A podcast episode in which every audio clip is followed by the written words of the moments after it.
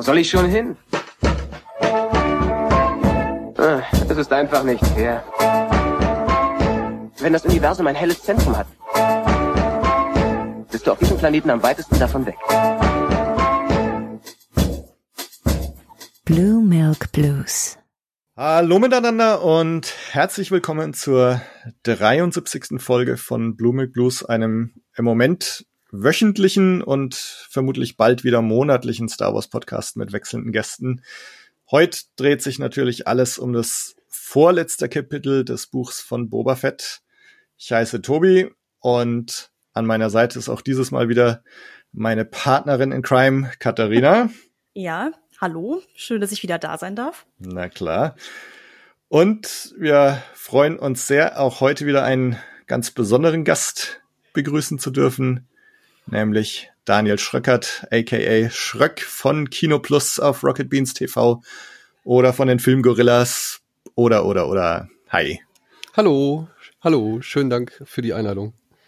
Ja, freut uns sehr, dass du heute dabei bist. Ähm, zu einer ja, ziemlich, äh, wie soll man sagen, vollgepackten Folge Boba Fett. Ähm, habt ihr das alles kommen sehen?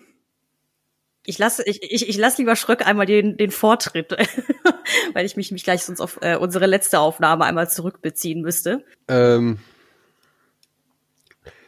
wenn du mich jetzt fragst, ob ich hab kommen sehen, dass diese Serie plötzlich Mandalorian 2.5 wird, nein, Mhm. habe ich nicht.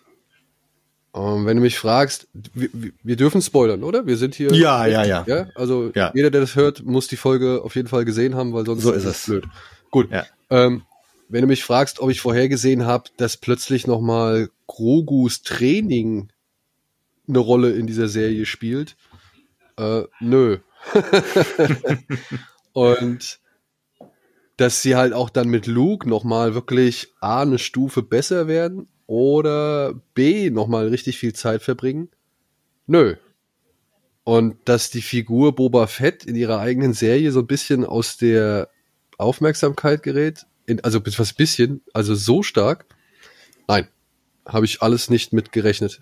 Wirklich nicht. Ja. Dass vielleicht der Mandalorianer dazukommt und nochmal einen Auftritt hat oder einen Gastauftritt hat, das konnte man anhand der ersten vier Folgen meiner Ansicht nach schon relativ gut erahnen, weil das sich schon eh angefühlt hat, als sammelt er sich jetzt sowieso mal eine ganze Menge an Leuten um sich rum. Und da wäre es nicht verwunderlich, die beiden haben schon zusammengearbeitet, er hat ihm geholfen, warum sollte jetzt auch nicht der Mandalorianer Boba Fett helfen? Also dementsprechend, sowas habe ich mir schon gedacht, aber dass das alles wirklich plötzlich so einen Einschlag erhält, nein, nein. Sagen wir mal so, ich habe es nach der Besprechung der vorherigen Folge von Kapitel 5 sagen wir mal, befürchtet. Und normalerweise sind meine Prognosen, was die Star Wars-Serien angeht, mega, mega schlecht, weil ich immer was anderes antizipiere, als dann eigentlich kommt. Ähm, ich habe wirklich jetzt einfach nur nach dem letzten, nach der letzten Folge gedacht, so, na, okay, sie ist von Dave Filoni, es wird schon gesagt, Mando muss noch mal kurz bei Grogu vorbei. Dass ich schon dachte, okay, jetzt kommt die Folge mit dem Cameo-Festival. Dass sie dann aber wirklich derart viel Zeit mit dem Jedi-Training noch verbringen und eigentlich ja so ein bisschen komplett die eigene Handlung aus den Augen verlieren. Also ich habe, glaube ich, noch nie eine Serie gesehen, die so dermaßen desinteressiert an ihrer eigenen, an ihrem eigenen Plot ist. Das hätte ich so auch nicht kommen sehen. Obwohl ich sehr, sehr cool fand, das muss ich mal dazu sagen. Also das waren alles so für mich bis jetzt in der Serie Highlights. Es ist halt nur sehr, sehr tragisch, dass diese Highlights alle nichts mit Boba Fett zu tun hatten. So. Und dass einfach die, ja, die, die Sachen, die so in den ersten zwei Folgen der Serie aufgebracht werden, wo man sich denkt, ah, okay, davon würde ich gerne mehr sehen, ey, komplett, komplett wegorganisiert sind. Oder einfach, ja, äh, next, so, ne, irgendwie dann verworfen werden. Das, das finde ich schon krass und habe ich so auch nicht kommen sehen. Ja, also ich meine, du hast schon gesagt, ne, es, es war ja tatsächlich, Mando sagt's ja, äh, ich helfe euch, aber ich muss erst noch einen alten Freund besuchen oder, oder was er sagt. Und ich hätte schwören können, dass das halt irgendwo im Mando Staffel 3 passiert. Ähm, hab mich dann zwar schon auch gefragt, ja, wie, wie machen sie das jetzt dann? taucht er jetzt in der Folge 6 auf und sagt, so, ne, ich war jetzt beim Grogu, äh, hier bin ich wieder. Und das sehen wir dann aber nicht jetzt, sondern erst dann. Ich war mir nicht ganz sicher, wie sie es machen, aber dass sie es jetzt tatsächlich genau so machen, wie er es gesagt hatte. Und dass es auch genau so ist, dass du ja, man kann sich ja eigentlich denken, also wenn er jetzt Grogu sieht, dann müsste er ja auch Luke Skywalker sehen. Auch das hätte ich irgendwie nicht gedacht. Und auch das ist passiert. Also es ist irgendwie so, genau das passiert, was er, was er angekündigt hatte. Und äh, ja, und mit Filoni, ich hatte ja auch irgendwann mal gesagt, ja, wenn Filoni das macht, dann taucht wahrscheinlich Cat Bane noch auf. Ja, war auch so. Aber trotzdem erwartet oder kommen sehen, nee, eigentlich überhaupt nicht. Oder dass jetzt Ahsoka auch noch auftaucht, dass Cobb Vant auch noch mal auftaucht. R2 bekommen wir zu sehen. Also, Hm. nee, hätte ich nicht gedacht. Aber es ist natürlich so, also Boba, ich meine, er taucht jetzt immerhin mal auf im Vergleich zu Folge 5. Aber ich glaube, er sagt kein einziges Wort, ne? Hat sich nicht Temuera Morrison beschwert, dass er zu viel redet in der Serie? Ja, jetzt. Aber es ist schon ein bisschen bitter. Also generell auch der ganze Hauptplot findet, glaube ich, in genau einer Szene statt, wenn sie sich da mit den Gangsterbossen treffen. Und dann ist es ja auch so, Mando sagt, ah, ich organisiere euch da mal kurz was und dann cut weg und dann sind wir auch wieder bei ihm und bei Cobb Vanth und bei einer ganz anderen, bei einem Nebenkriegsschauplatz quasi schon wieder. Ähm, was ich auch eine sehr, sehr merkwürdige Entscheidung fand. Also nicht, dass Cobb auftaucht, mit dem habe ich ja mehr oder weniger irgendwie gerechnet, nur schon viel, viel früher in der Serie. Aber auch wie sie den dann da versucht haben, so reinzuholen, von der Erklärung her war auch ein bisschen, hä? Also, dass man da extra nach, wie heißt es, Mos Pelgo fahren muss, um irgendwie Leute anzuheuern, also irgendwelche Wüstenbewohner, weil man in Mos Espa keinen findet, war schon so, okay. Naja. Aber es ist, war schon ein bisschen bitter, fand ich. Was ich auch nicht so ganz verstanden habe. Ich meine, Boba ist doch jetzt anerkannter Tusken Raider, oder? Hm. Hm. Und hat Struggle, Leute, Krieger zusammenzukriegen?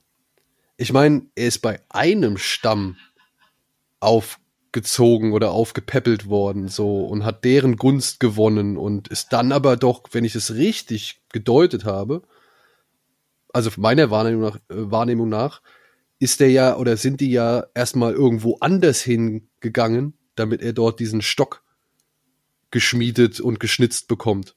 Hm. Ja, also dass es nicht wirklich der Tribe war, in dem er da die ganze Zeit gelebt hat, sondern dass es schon ein anderer, weiß ich nicht, Tusken Raider Außenposten oder irgendwas war, halt irgendeine heilige Stätte oder sowas, die aber nicht unbedingt direkt angeschlossen ist an dieses Dorf oder an diese Gemeinschaft oder an diese Karawane, die, die, die wir bisher kennengelernt haben oder die wir anhand von Boba Fett kennengelernt haben ich hätte mir jetzt gedacht, naja gut, du bist doch jetzt halt, wie gesagt, Träger eines solchen Stabes.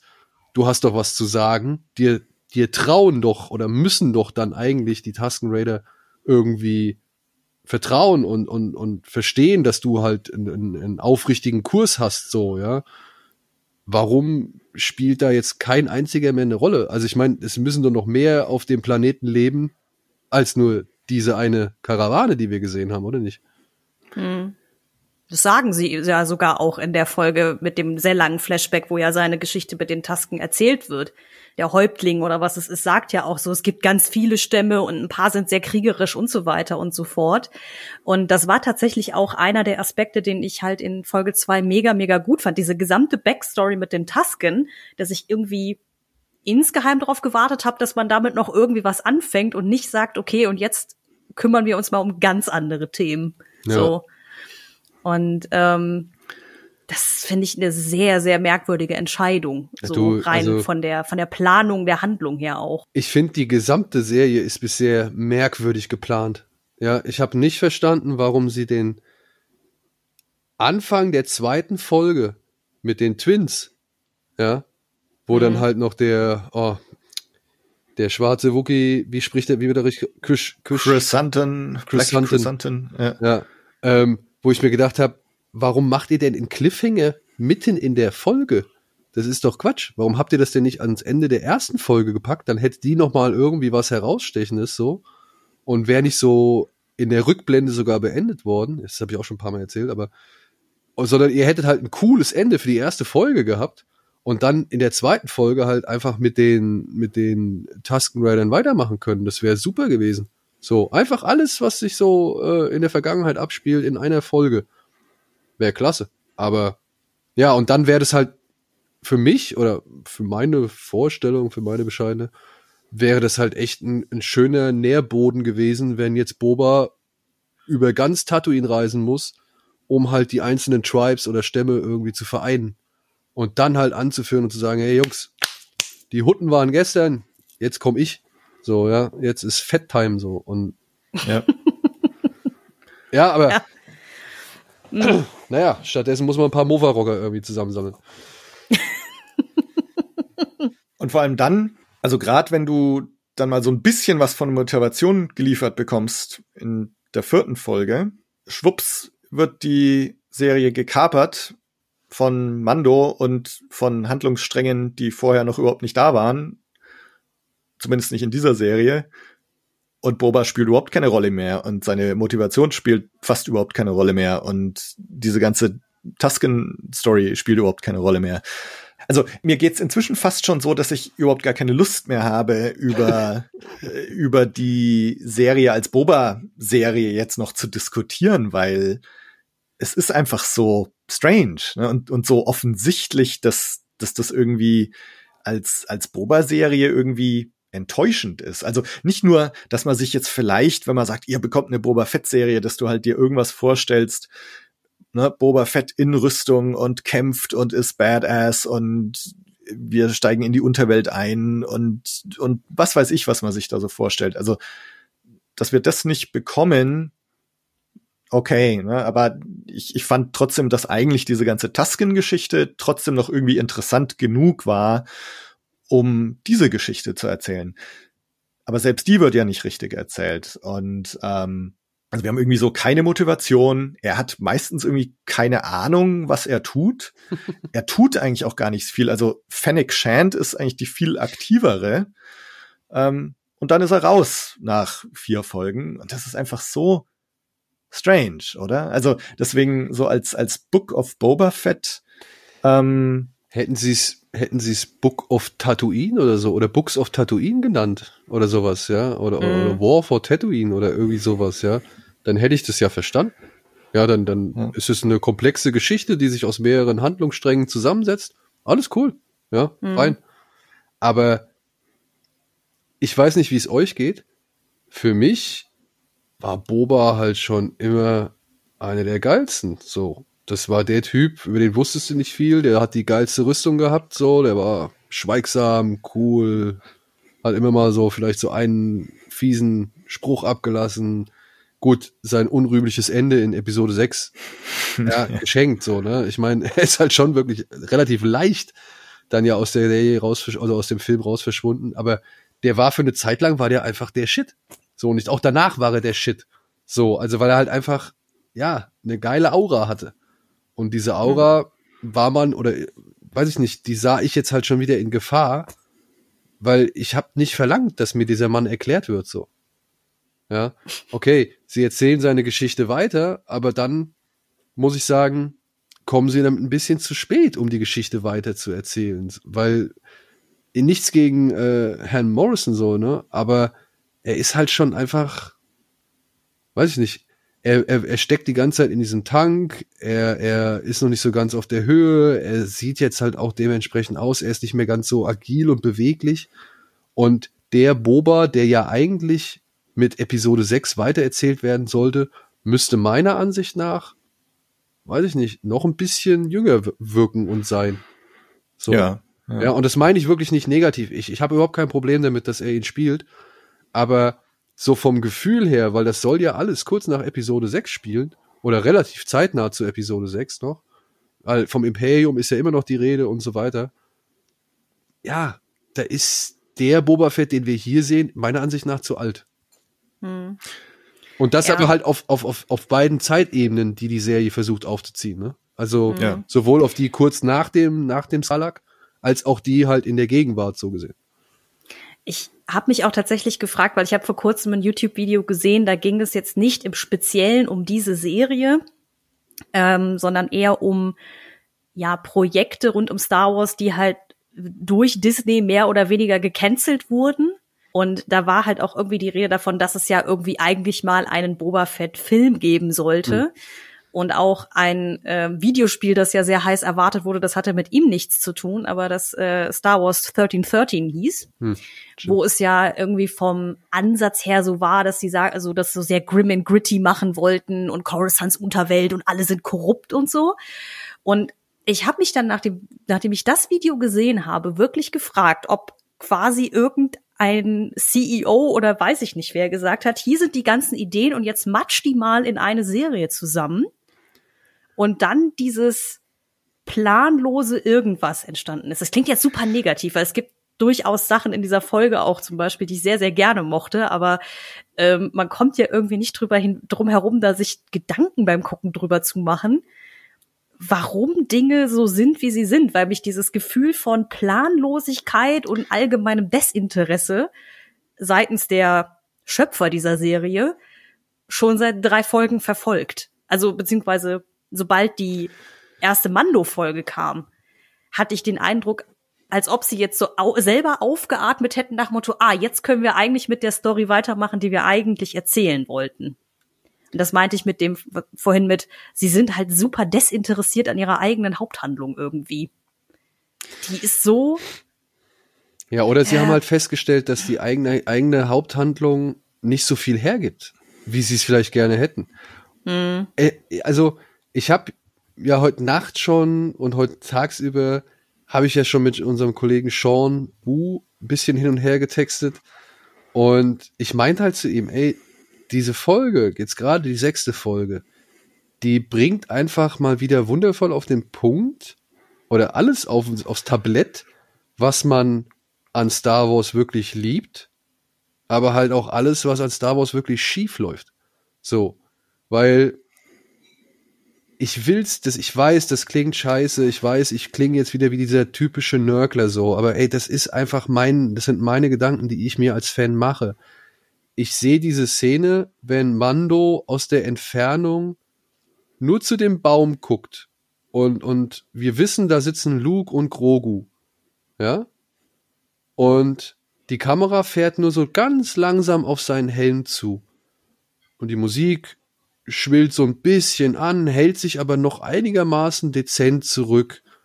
Und ich bin ergriffen. Ich denk mir, ach man, ja, ey, oh Mann, ja, ey, ich, ich, ich wünschte, du könntest jetzt da hingehen. Ich wünschte, ihr beiden könntet jetzt, keine Ahnung, euch in den Speeder hocken und sonst irgendwo hinfliegen. So, ich, ich gönne es euch, wirklich. Ich habe die, die Melancholie und die Traurigkeit habe ich in dem Moment wirklich angenommen. Die war einfach, die, die, da, die, die floss durch mich hindurch. Das war überhaupt kein Problem. Ich, ich hab's wirklich genossen, jetzt in dem Moment so ein bisschen traurig zu sein. Und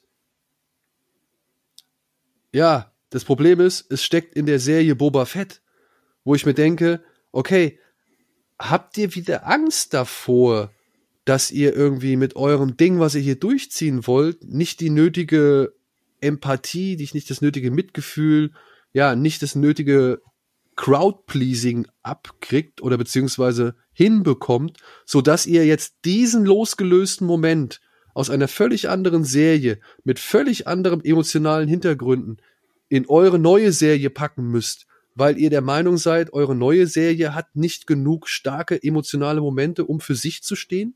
Oder kann nicht genug alleine dastehen, um starke emotionale Momente zu kreieren? Das ist das, was ich mich frage, weil das, ich verstehe es nicht. Es ist aber auch genauso dann so eine, so wie so ein Schneeballsystem auch wenn diese Mando-Szene da drin ist, die mir wirklich ans Herz geht, ist dann noch mal Luke drin, der mit Grogu durch den Wald rennt. Ich finde das ja sympathisch. Ich finde das ja toll. Aber brauchen wir diese Reminiszenz unbedingt noch mal? Hm. Brauchen wir dieses Anzapfen der alten Gefühle, um, ja, weiß ich nicht, um, um Gefühle für etwas Neues zuzulassen? Ich meine nicht, weil ich fand das eigentlich gerade gut. Ich fand, ich fand die letzte Mandalorian-Staffel dann am besten, wenn ich aufgrund der Serie aufgrund der Geschichte von, von, von Din und Grogu Emotionen entwickeln konnte und nicht, weil ich wieder an etwas Altes erinnert wurde, das Emotionen in mir hervorruft. So. Und ich, ich, ich, ich habe manchmal das Gefühl, sie haben so ein echtes mangelndes Vertrauen in die eigenen Geschichten und nutzen wirklich alles nochmal direkt oder immer wieder neu, von dem sie sicher sein können, dass es funktioniert. Nämlich Mandalorian und Grogu. So, mhm. ja. Aber ich weiß gar nicht, warum Fennec Shank überhaupt dem, dem äh, Boba Fett hilft. So, ich habe überhaupt keine Ahnung. Ja, er hat sie repariert, okay. Aber sie ist immer noch bei ihm. Sie ist sein Mastermind. Sie plant alles. Warum kriege ich nicht mal irgendwie ein bisschen Motivation und Background von ihr, um zu verstehen, warum sie das alles mitmacht? Ja. Und eine Maschine oder sie ist eine Maschine, das reicht mir jetzt irgendwie nicht so, weil sie schmeckt ja auch Sachen und all so ein Kram. Also deswegen, ich, ich verstehe es nicht. Sie trauen sich nicht, ihre eigenen oder ihre neuen Dinge genau oder, oder punktgenau auszuspielen oder breiter auszuspielen und stattdessen müssen sie immer auf das zurückgreifen, von dem sie sicher sind, dass es funktioniert. Hm. Meine, interessanterweise greifen sie ja auf was zurück, mal abgesehen von Luke, aber ne, Grogu und Din, was ja auch neu ist oder, oder was, sagen wir mal, erst vor ein, zwei Jahren etabliert wurde. Also man merkt auch, wir können ja auch ergriffen sein von neuen Dingen. Wir können ja auch ergriffen sein von Dingen, die Favreau und Filoni selbst erschaffen haben. Ähm, also das mit Luke, ja, äh, das, das ist tatsächlich die Frage, ob es das jetzt gebraucht hat. Ähm, was mir insgesamt so ging, ich habe jetzt mehr und mehr das Gefühl, dass gerade mit dieser sechsten Folge jetzt irgendwie so klar geworden ist, dass sie schon irgendwo hinwollen, aber das ist nicht das ist, was wir ursprünglich gedacht haben. Also da steht drauf The Book of Boba Fett und wir haben gedacht, wir bekommen jetzt diese Boba Fett Unterwelt Story. Dann haben wir vier Folgen drüber gerätselt, wo kommt denn jetzt diese Unterwelt-Story und warum macht er das alles? Und wo geht das alles hin? Und ist das alles planlos oder, oder was, was ist das eigentlich? Und dann kommt auf einmal Mando in Staffel, äh, in Folge 5 und jetzt kam Ahsoka, Luke, Mando, alle kamen rein. Und ich habe jetzt gerade das Gefühl zu sehen, dass sie schon irgendwie einen Plan haben, aber dass der Plan im Grunde zu groß ist für dieses Label Boba Fett, dass der Plan vielleicht auch zu groß ist für das Label Mandalorian. Also ähm, mein Gefühl ist gerade, dass sie tatsächlich hier dieses Cinematic Universe erschaffen, wo sie diese, wo sie so ganz große Sachen, die nach Rückkehr der Jedi-Ritter passieren, erzählen wollen. Ähm, es ist ja diese, diese ganze Grogu-Sache, was im Mando angedeutet ist mit dem Klonen, ähm, das scheint ja irgendwie auf, äh, na, auf, auf die Sequel-Trilogie und, und Palpatine wird geklont hinzudeuten. Also ich hatte immer groß das Gefühl, dass sie jetzt irgendwann mit dieser, na, wir wollen Palpatine klonen Sache kommen. Auch in Bad Batch endet es ja mit diesem mit dem Klonen. Und jetzt gibt's noch eine Ahsoka-Serie und wir wurden auch noch mal an Ahsoka erinnert. Ahsoka tritt jetzt auch noch mal auf und ich habe so das Gefühl, dass sie so ein bisschen wie Avengers und Marvel Cinematic Universe auf einmal so eine ganz große Story erzählen wollen über die Mando-Serie, über die Boba-Serie, über die Ahsoka-Serie hinweg. Und das irgendwie so ein paar Sachen, die sie jetzt hier erzählen, dass da das Mando-Label irgendwie nicht mehr funktioniert hat. Also dass das Mando-Label irgendwie zu eng war. Also ich denke, wenn man jetzt so einen Schritt zurücknimmt und sagt, okay, der Plan scheint hier so verschiedene Sachen in Position zu rücken. Und was das jetzt bei Boba ist, weiß ich noch nicht. Also ich könnte mir vorstellen, dass was wichtig ist an Boba sind die Pikes und dass da irgendwas passiert und dass da vielleicht sogar noch irgendjemand dahinter steckt. Ähm, vielleicht ist das so der eine wichtige Baustein, mit dem Boba zu tun hat. Aber man sieht's halt irgendwie noch nicht. Ähm, mhm. Insofern, also ich habe nach wie vor irgendwie ein Fragezeichen, aber ich habe das Gefühl, dass sie schon irgendwie wissen, wo sie hinwollen. Die Frage ist halt nur trotzdem, macht es jetzt eine gute Serie oder ist die Figur Boba Fett interessant oder was sie mit Boba Fett hier anstellen, ist das irgendwie gut? Mhm. Und ich weiß ja nicht, ob es jetzt diese eine Folge sieben dann noch retten kann. Mhm. da bin ich da, auch gespannt. Ich, da, darf ich da reingrätschen? Mhm. Ähm, weil äh, mir geht's auch ähnlich wie dir. Äh, ich gehe aber nur einmal zurück zu dem, was davor gesagt wurde, quasi. Ich finde es auch ähm, etwas schade, dass die neuen Produktionen im Star Wars Universum, also auch in den Filmen, sich einfach fast ausschließlich auf so Nostalgia-Baiting irgendwie verlassen. Weil, also sagen wir mal so, ich habe einen kleinen inneren Konflikt, weil diese gesamten Szenen mit Luke äh, und Grogu, da ging mir persönlich das Herz auf, weil ich halt ähm, damals eingestiegen bin mit den Star Wars Legends, mit den Büchern und ich glaube, die erste Trilogie, die ich gelesen habe, war auch die Jedi Academy Serie, äh, Reihe, wo es genau darum geht, dass Luke irgendwie äh, seine Schule da aufbaut und äh, Schüler zusammensammelt und so weiter und so fort. Also insofern wäre das schon immer etwas gewesen, das ich gerne hätte sehen wollen. Wenn ich jetzt ehrlich bin, auch etwas, das ich lieber als Episode 7, 8 und 9 gesehen hätte, aber anderes Thema. Ähm, aber wie du schon sagtest, Tobi, dieses so, sie wollen irgendwie dieses Star Wars Cinematic Universe aufsetzen, was sie aber, weiß ich nicht, ob sie es vergessen haben oder ob es eine absichtliche Entscheidung war. Dieses, eine Serie muss ja in sich geschlossen auch funktionieren weil diesen diesen ähm, Moment, wo ich dachte, hat's das jetzt Not getan, den hatte ich nicht bei Luke im, im Speziellen, weil dadurch, dass schon klar war, wir sind wieder in der Mando-Story drin, dass er da irgendwie eine Berechtigung hatte, da zu sein.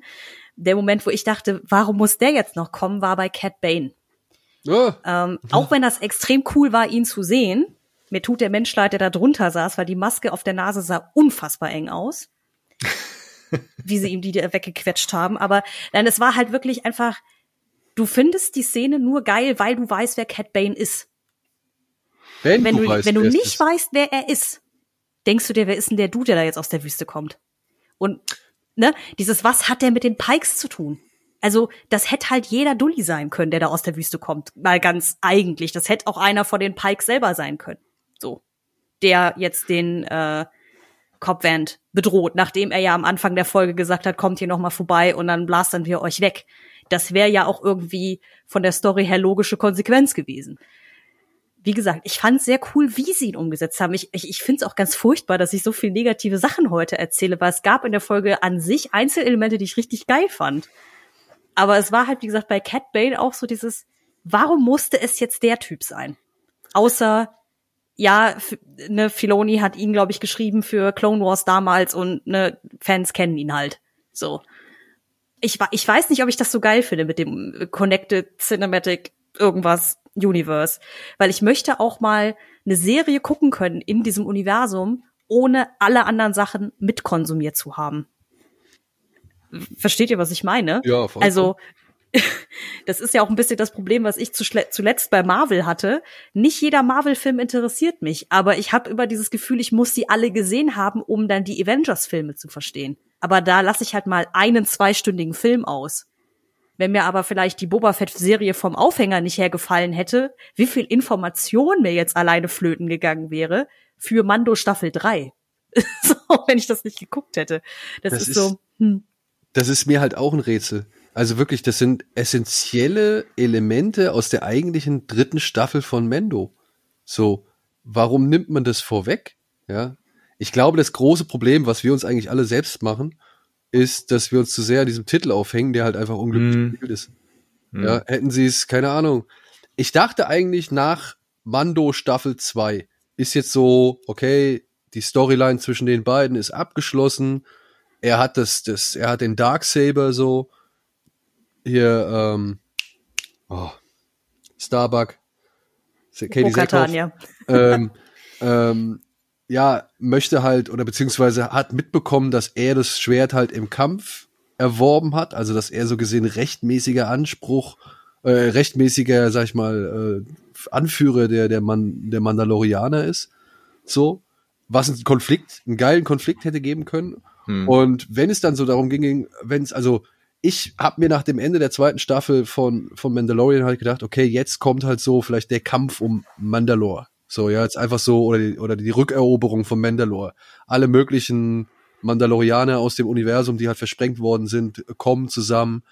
Der Mandalorianer, das Findelkind, einer, der eigentlich nicht wirklich dazugehört, sondern erst dazu geholt wurde, muss so gesehen die ganzen zerstrittenen Parteien wieder vereinen und den Planeten zurückgewinnen und ja, sowohl gegen innere wie äußere Feinde irgendwie kämpfen. Und das wäre für mich, sage ich mal, die Option oder das, das Tor gewesen, das sich weit geöffnet hätte, um jetzt halt weg von The Mandalorian zu gehen, sondern zu sagen, ey, weiß ich nicht, War for Mandalore oder irgendwie sowas. Ja, wo man halt dann wirklich mit allen Leuten da reinballern kann. Dann kannst du dann auch zwei, drei Folgen irgendwie Boba Fett bringen oder zwei, drei Folgen Ashoka oder sonst irgendwas. Ich hoffe halt wirklich nicht, dass sie echt versuchen, Episode 9 zu rechtfertigen mit allem, was jetzt noch irgendwie an Serien kommt, weil das wäre ein Schlag ins Gesicht. Aber ich hoffe halt auch genauso sehr, dass sie halt einfach mal wirklich wegkommen von diesen ewig gleichen Figuren, sondern halt einfach mal neue Figuren, neue Figuren sein lassen und neue Abenteuer erleben lassen. Hm. Pass auf, Bokatan taucht jetzt in Kapitel 7 auf. und fordert ihn zum Kampf raus äh, um das Schwert, während Boba halt nebendran hockt und sich denkt, ja, macht mal. Und dann irgendwie den Gewinner abknallt. ja. Und sich dann auch das Schwert noch holt, dann ist er gleich der, der Chef von Mandalore und Tatooine. Und ja, das Universum hat eine neue Bedrohung oder eine neue Anlaufstelle für alles Mögliche. ich weiß nicht, wie es euch geht, aber es, es, es wäre doch auch mal schön, irgendwie mal was anderes als Tatooine kennenzulernen. So, ich habe das Gefühl, wir verbringen irgendwie äh, mit allem, äh, verbringen wir auf Tatooine. Immer wieder ja. kommen wir nach Tatooine. Ja, ich weiß, da ist der Auserwählte geboren und so. Aber es muss doch auch andere Planeten geben. Ja. Zumal jetzt sich theoretisch ja mit dieser Unterweltgeschichte irgendwie angeboten hätte. Ne? Also Katharina, du hast jetzt das äh, 1313 erwähnt, ne? Kopfgeldjäger, Coruscant und so, ne? Also es hätte sich ja auch angeboten, sowas zu erzählen, so sowas, ich habe es jetzt so oft schon gesagt in den vergangenen Folgen, sowas intergalaktisches, ne, wo sie auf verschiedenen Planeten unterwegs sind, wo sie auch vielleicht auf irgendwie belebteren Planeten unterwegs sind, wo sie im, im Zentrum des Geschehens irgendwie sind ich meine, gut, ich bin ja schon positiv überrascht, dass wir jetzt überhaupt mal Tatooine verlassen haben. Das hatte ich ja eigentlich schon gedacht, dass wir eigentlich die kompletten sieben Folgen nur auf Tatooine bleiben. Gut, Boba bleibt tatsächlich nur auf Tatooine. Äh, das wird sich vermutlich auch nicht ändern. Ähm, ich glaube halt tatsächlich, dass wir hier irgendwie so dieses, ähm, also ich denke, wir werden in der Ahsoka-Serie Thrawn bekommen. Ähm, und Sicher? ich denke, ha, habe ich das Gefühl, dass Echt? sie, weil sie fragt ja im Mando schon so äh, diese diese Statthalterin, mit der sie dann kämpft, äh, die fragt sie ja schon nach Thrawn und ähm, ich glaube, dass Thrawn so ein bisschen als der große Bösewicht von diesem Post-Return of the Jedi Universe etabliert werden wird. Vielleicht in der, in der Ahsoka-Serie, dass sich das dann irgendwie auch reinzieht in Boba, in Mando. Also vielleicht wird dann auch erzählt, okay, es ist Thrawn, der hinter dem Pike-Syndikat jetzt steht, weil er die Galaxis irgendwie äh, außer Balance bringen will. Keine Ahnung. Ähm, also deswegen glaube ich, dass wir so so eigenständige Stories bekommen. Ich glaube fast, dass wir uns jetzt für diese Post-Return of the Jedi-Serien von dem Gedanken verabschieden müssen. wir, also ich, ich meine, es ist ja noch diese Acolyte-Serie angekündigt, äh, die so so am, am Übergang von High Republic zu Episode 1 Zeit so irgendwie spielen soll. Ähm, und da könnte ich mir vorstellen, da bekommen wir jetzt irgendwie ein bisschen was Eigenständigeres. Ähm, mhm. Hier habe ich gerade das Gefühl, dass das so ein Small Universe sein wird, wo jeder jeden kennt und äh, jeder in seiner Serie allen anderen begegnen wird. Mhm. Was Ja, mal jetzt sehen. kein, keine, keine guten Vorzeichen für die Obi-Wan-Serie ist, wenn man ehrlich ist, die ja auch wieder wahrscheinlich zumindest auf Tatooine startet. Mhm. So, ähm, ich frage mich aber sowieso seit jeher, ähm, also das habe ich mich, glaube ich, bei Episode 7 oder 8 auch schon gefragt, warum zum Beispiel so Orte wie Coruscant wirklich wirklich rigoros einfach ignoriert werden. Das wird einfach gefühlt so getan, als gäbe es den nicht, diesen Planeten. So, also auch, ich habe jetzt nicht vieles außerhalb der Serien konsumiert, also in Form von Comics oder Büchern, ähm, weil ich die auch alle eher so mau bis äh, fand. Aber da ist es ja auch so dieses, ne, es macht keiner den Versuch, Coruscant zurückzuerobern oder so. Das, es wird einfach kurz so gesagt, ja, die Imperialen da, die vernichten sich selber untereinander und die Neue Republik, die macht dann auf Chandrilla ihr eigenes Ding so, dieses, hä? What? ähm, interessant. Ähm, ja, ich, also ich hoffe jetzt nicht, dass sie in der nächsten Folge einfach Thrawn aus dem Hut zaubern. Also einfach nur so because of reasons, weil der hatte einfach wirklich, der hat noch weniger Grund da rumzulaufen als ein Cat Bane. Weil Cat Nee, Bane ich denke, glaubt der kommt tatsächlich aber- erst in Ahsoka vor der Thrawn. Ja, Achso, aber- zum Cat Bane wollte ich auch noch was sagen. Ja, Ja, ja aber äh, es, äh, ja, es, ist, es wurde ja schon gesagt quasi heute, so nach dem Motto, dieses so, die, gerade diese eine Folge hier war jetzt so echt emblematisch für das Beste, was Star Wars zu bieten hat und irgendwie auch das, was da nicht funktioniert, aktuell irgendwie. Und das macht mich ein bisschen traurig, muss ich gestehen. So, aber du wolltest was zu Cat Bane sagen, hau raus. Also ich, aber ähm, nee, wir, wir sind jetzt dir gerade noch ins Wort gefallen, Daniel, ne? Mir? Ja, du, du, du hattest auch gerade noch angesetzt, oder? Ah. Jetzt, wenn, dann habe ich es vergessen, weil schon wieder das Thema auf Cat Bane. Ich, ich verstehe gar nicht. Also, ich habe mich sehr über seinen Auftritt gefreut. Ich mich nämlich auch, ja. ähm, weil, aber das hat auch damit zu tun, weil ich halt mit meinem Sohn zusammen diese chronologische Order von, von Clone Wars äh, zusammenschaue. Ja, also ich schaue mit Aha. ihm halt äh, zusammen und das hat, das, das streckt sich schon so, keine Ahnung, seit, also wie viele Monaten wir das machen. Und uns ist halt Cat Bane schon über den Weg gelaufen. Und wir finden den beide, oder wir fanden den beide schon in Clone Wars ziemlich cool. Und mein Sohn feiert den halt richtig ab so. Und ich finde auch, der sieht geil aus. Und ey, wenn einer dafür prädestiniert ist, in so einem Wüstenkaff irgendwie mitten aus der Sonne rauszumarschieren, um dann sich halt so ein schönes Sergio Leone Standoff irgendwie zu geben, wer, wenn nicht Cat Bane? Ja, also ich finde sowas, ich, ich muss sagen, auch wenn ich jetzt so, ich bin so ein bisschen des Luke-Rezitierens müde, sagen wir es mal so, ja. Und freue mich dann halt eher über so etwas, was selbst ich ja gar nicht so sehr kenne. Ich bin ja bei Clone Wars noch nicht durch, so. Ich habe die, die, die, dieses Extended oder Expanded Universe habe ich nie so breit erforscht. So, ich kenne vieles aus den Geschichten oder beziehungsweise viele Referenzen zu irgendwas aus den vergangenen Geschichten erkenne ich meistens nur oder erfahre ich meistens nur anhand meiner eigenen Recherche. Also wenn ich irgendwie wissen will, ja, warte mal, ist das vielleicht irgendwas oder oder wenn ich irgendwie mir anschaue, was ich, welche Easter Eggs da versteckt sind, so. Ich sehe einige, ich sehe andere halt aber auch nicht und ich kenne auch einige nicht so ganz einfach. Aber ich freue mich darüber, dass es dann halt vielleicht doch ein Easter Egg ist.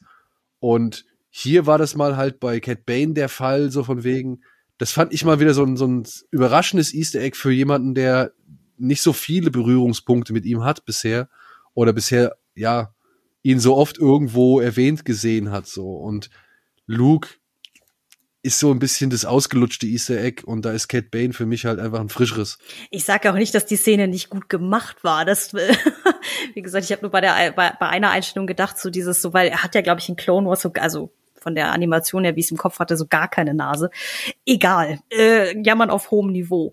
Ähm, ich glaube, ich habe schon beim Titel der Folge, die war ja irgendwie sowas von wegen aus der Wüste kommt ein Fremder. Ähm, habe ich schon gedacht, okay, was kommt denn jetzt? Weil wir starten ja auch mit Cobb Vant und dass da mit den Pikes dazu gange ist und dann macht ja die Serie wirklich so einen 180-Grad-Turn und wir sind jetzt mal noch mal kurz ganz woanders. Das irgendwie ich hatte das Gefühl, dass dann so viel Zeit für den Luke Grogu Mando Plot draufgegangen ist, dass dann diese ganze dieses ganze Mando fährt da nach Mos Pelgo und dann redet er mit Cobb Vant und wollen sie jetzt mit ihnen kämpfen oder nicht und dann kommt er halt am Ende, dass es so ein bisschen wie so ange so Tag-on sich anfühlte. So nach dem Motto, okay, alleine dieser ganze Plot mit Cobb Vant hätte eine ganze Folge füllen können. So. Aber Dieses, warum haben sie das in eine Folge zusammengestopft? Also außer, außer sie haben halt nur Geld für sieben Episoden, ja. so dieses, aber da wären wir wieder beim Titel und da wären wir Mhm. wieder beim Anfang der Serie. Warum dieses komische, dieser komische Anfang bei Folge 2, der eigentlich noch zu Folge 1 gepasst hätte? Ja, Mhm. warum Zeit aufwenden für diese lächerliche, diese wirklich lächerliche Verfolgungsjagd mit den Vespas und, und dem Bürgermeister-Adjutanten durch, äh, durch die Stadt? Also, warum? Ja, das, was du, was du sagst, äh, Katharina, mit, mit Mhm. Cobb Vent, da hätten sie die ganze Folge irgendwie so ein bisschen so 12 Uhr mittags aufziehen können. Ey, irgendwie kommt einer daher oder sowas. Und er muss nur drauf, er er wartet nur drauf, dass er daherkommt und dann passiert's halt so. Und er muss halt gucken, dass er vielleicht Leute in Sicherheit bringt oder, oder vielleicht sogar Leute irgendwie, ja, gewinnt, die ihm helfen. Oder keine Ahnung, irgendwas so. Halt einfach ein bisschen Spannung aufbauen, ein bisschen Atmosphäre atmen lassen.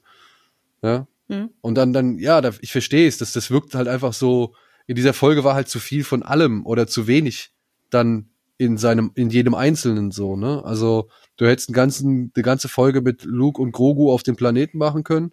Du hättest eine ganze Folge mit Ashoka und, und Mandalorian machen können. Und du hättest eine ganze Folge mit Cobb machen können und, und, und, ja, dann am Ende Cat Bane. Das wäre Mhm. der Hammer gewesen. Ja, also, weil ich glaube, das war auch gar nicht die letzte Szene in der Folge. Ich glaube, die letzte war ja die, wo Luke ja irgendwie Grogu vor diese Wahl stellt, so willst du zu Mando zurück oder willst du Jedi sein? Was halt irgendwie diesen eigentlich sehr cool inszenierten Standoff da zwischen Cobb Vant und Cat Bane auch wieder so ein bisschen beiseite geschoben hat, so irgendwie. Ja, oder die, denk noch mal bitte an die Explosion. Ja, diese schöne Untouchables-Hommage, ja, Hommage. So, in der Max Rebo jetzt zum zweiten Mal gestorben ist. Ja. Man sieht ihn aber nicht. Ich habe extra Ja, nochmal man sieht ihn nicht, aber Er ne, spielt, er hat seinen freien Tag. dass er überhaupt noch da ist, hat mich auch vor, hat mich auch einige Ja. Fragezeichen gekostet. Mhm. Aber auch das, ne? Ich meine, das war ja eigentlich ein heftiger Moment. Jennifer Mhm. Beals ist aus der Serie jetzt raus. Ja. So, der Krieg ist erklärt. Ja. Andere Mhm. hat's noch gerissen. Also, es war schon heftig für Star Wars dann auch, so gesehen. Ja, oder einfach mal die, das ganze Casino da oder was das ist in die Luft zu jagen, das ist schon eine Ansage. Ja.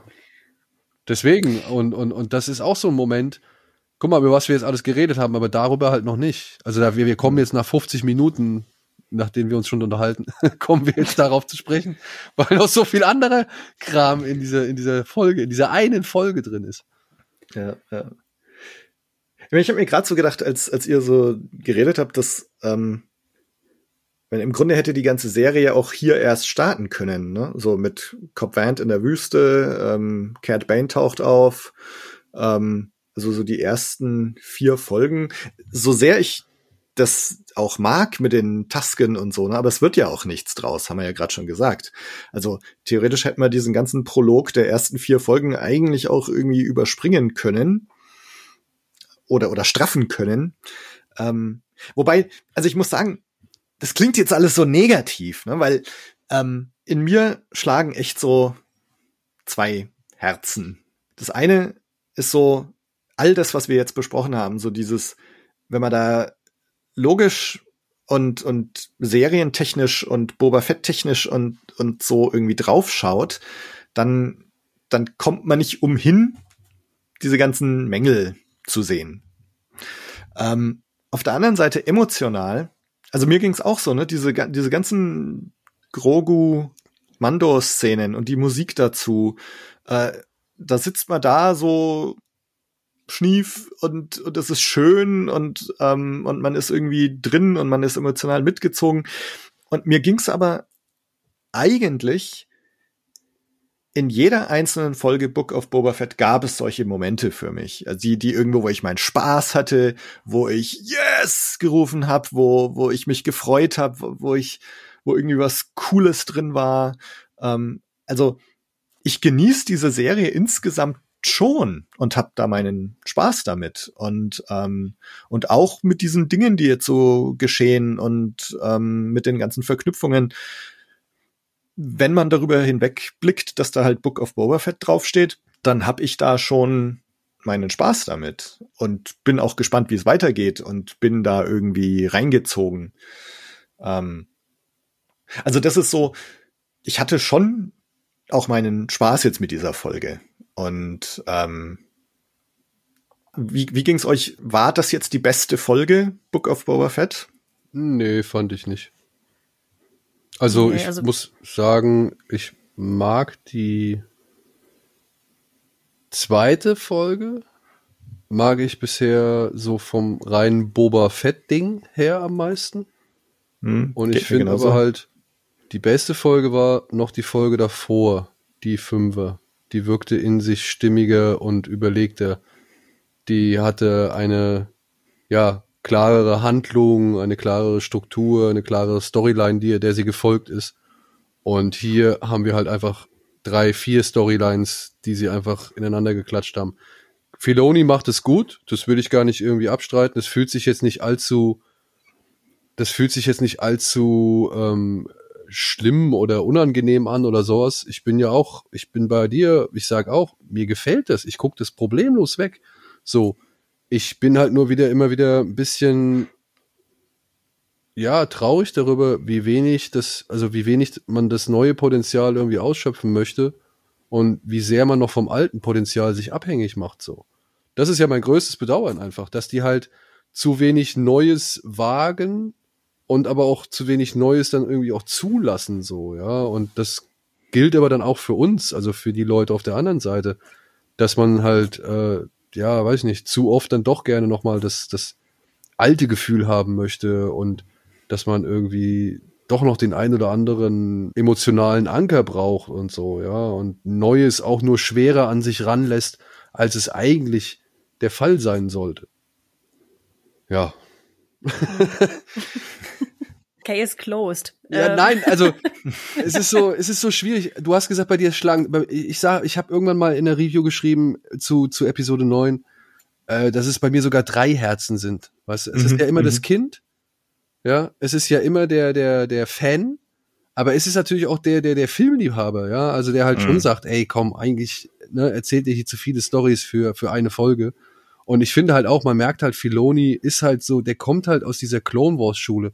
Und, und, und in Clone Wars hat er seine Storylines auf viel weniger Minuten komprimieren können. Und ich finde immer, das merkt man ihm an, dass wenn er was Längeres macht, dass er dann hier und da so strukturell auch ein bisschen in, in, in Struggle oder in, in, in ja, Probleme gerät, weil es sich dann nicht halt wie eine vernünftige Storyline anfühlt, sondern halt, wie wir es jetzt auch gerade in der neuen Folge haben, wie Bits, die aneinandergereiht werden. Ja, also ein Stück, noch ein Stück, noch ein Stück, noch ein Stück. Und das ist, das schafft er immer ganz gut, weil wenn du dir zwei, drei Folgen Klomos anguckst, dann vergeht das auch, dann geht das runter, aber weil du halt deine Konzentration immer halt auch nur so äh, eine Zeit lang oder, oder nur eine Zeit lang auf etwas konzentrieren musst. Und man muss sich nur mal zum Vergleich halt wirklich eine einfache Clone Wars Folge von ihm angucken, äh, wie die halt innerhalb von 20 Minuten strukturiert ist und dann versteht man halt, warum das jetzt bei der neuen Folge Epi oder Episode 6 sich so anfühlt, wie es sich anfühlt, meiner Ansicht nach. Oder das ist auf jeden Fall mein Eindruck, den ich aus dieser, aus dieser Folge gewinne, dass es halt wieder so ein Übertragen ist von dem, was er vorher oder wie er vorher Sachen konzipiert hat und jetzt halt konzipieren kann in einer Länge, die er halt normalerweise nicht so ausgespielt hat bisher. hm. Aber das macht er ja immer gut. Das, das will ich ja gar nicht in Abrede stellen. Der macht das ja gut.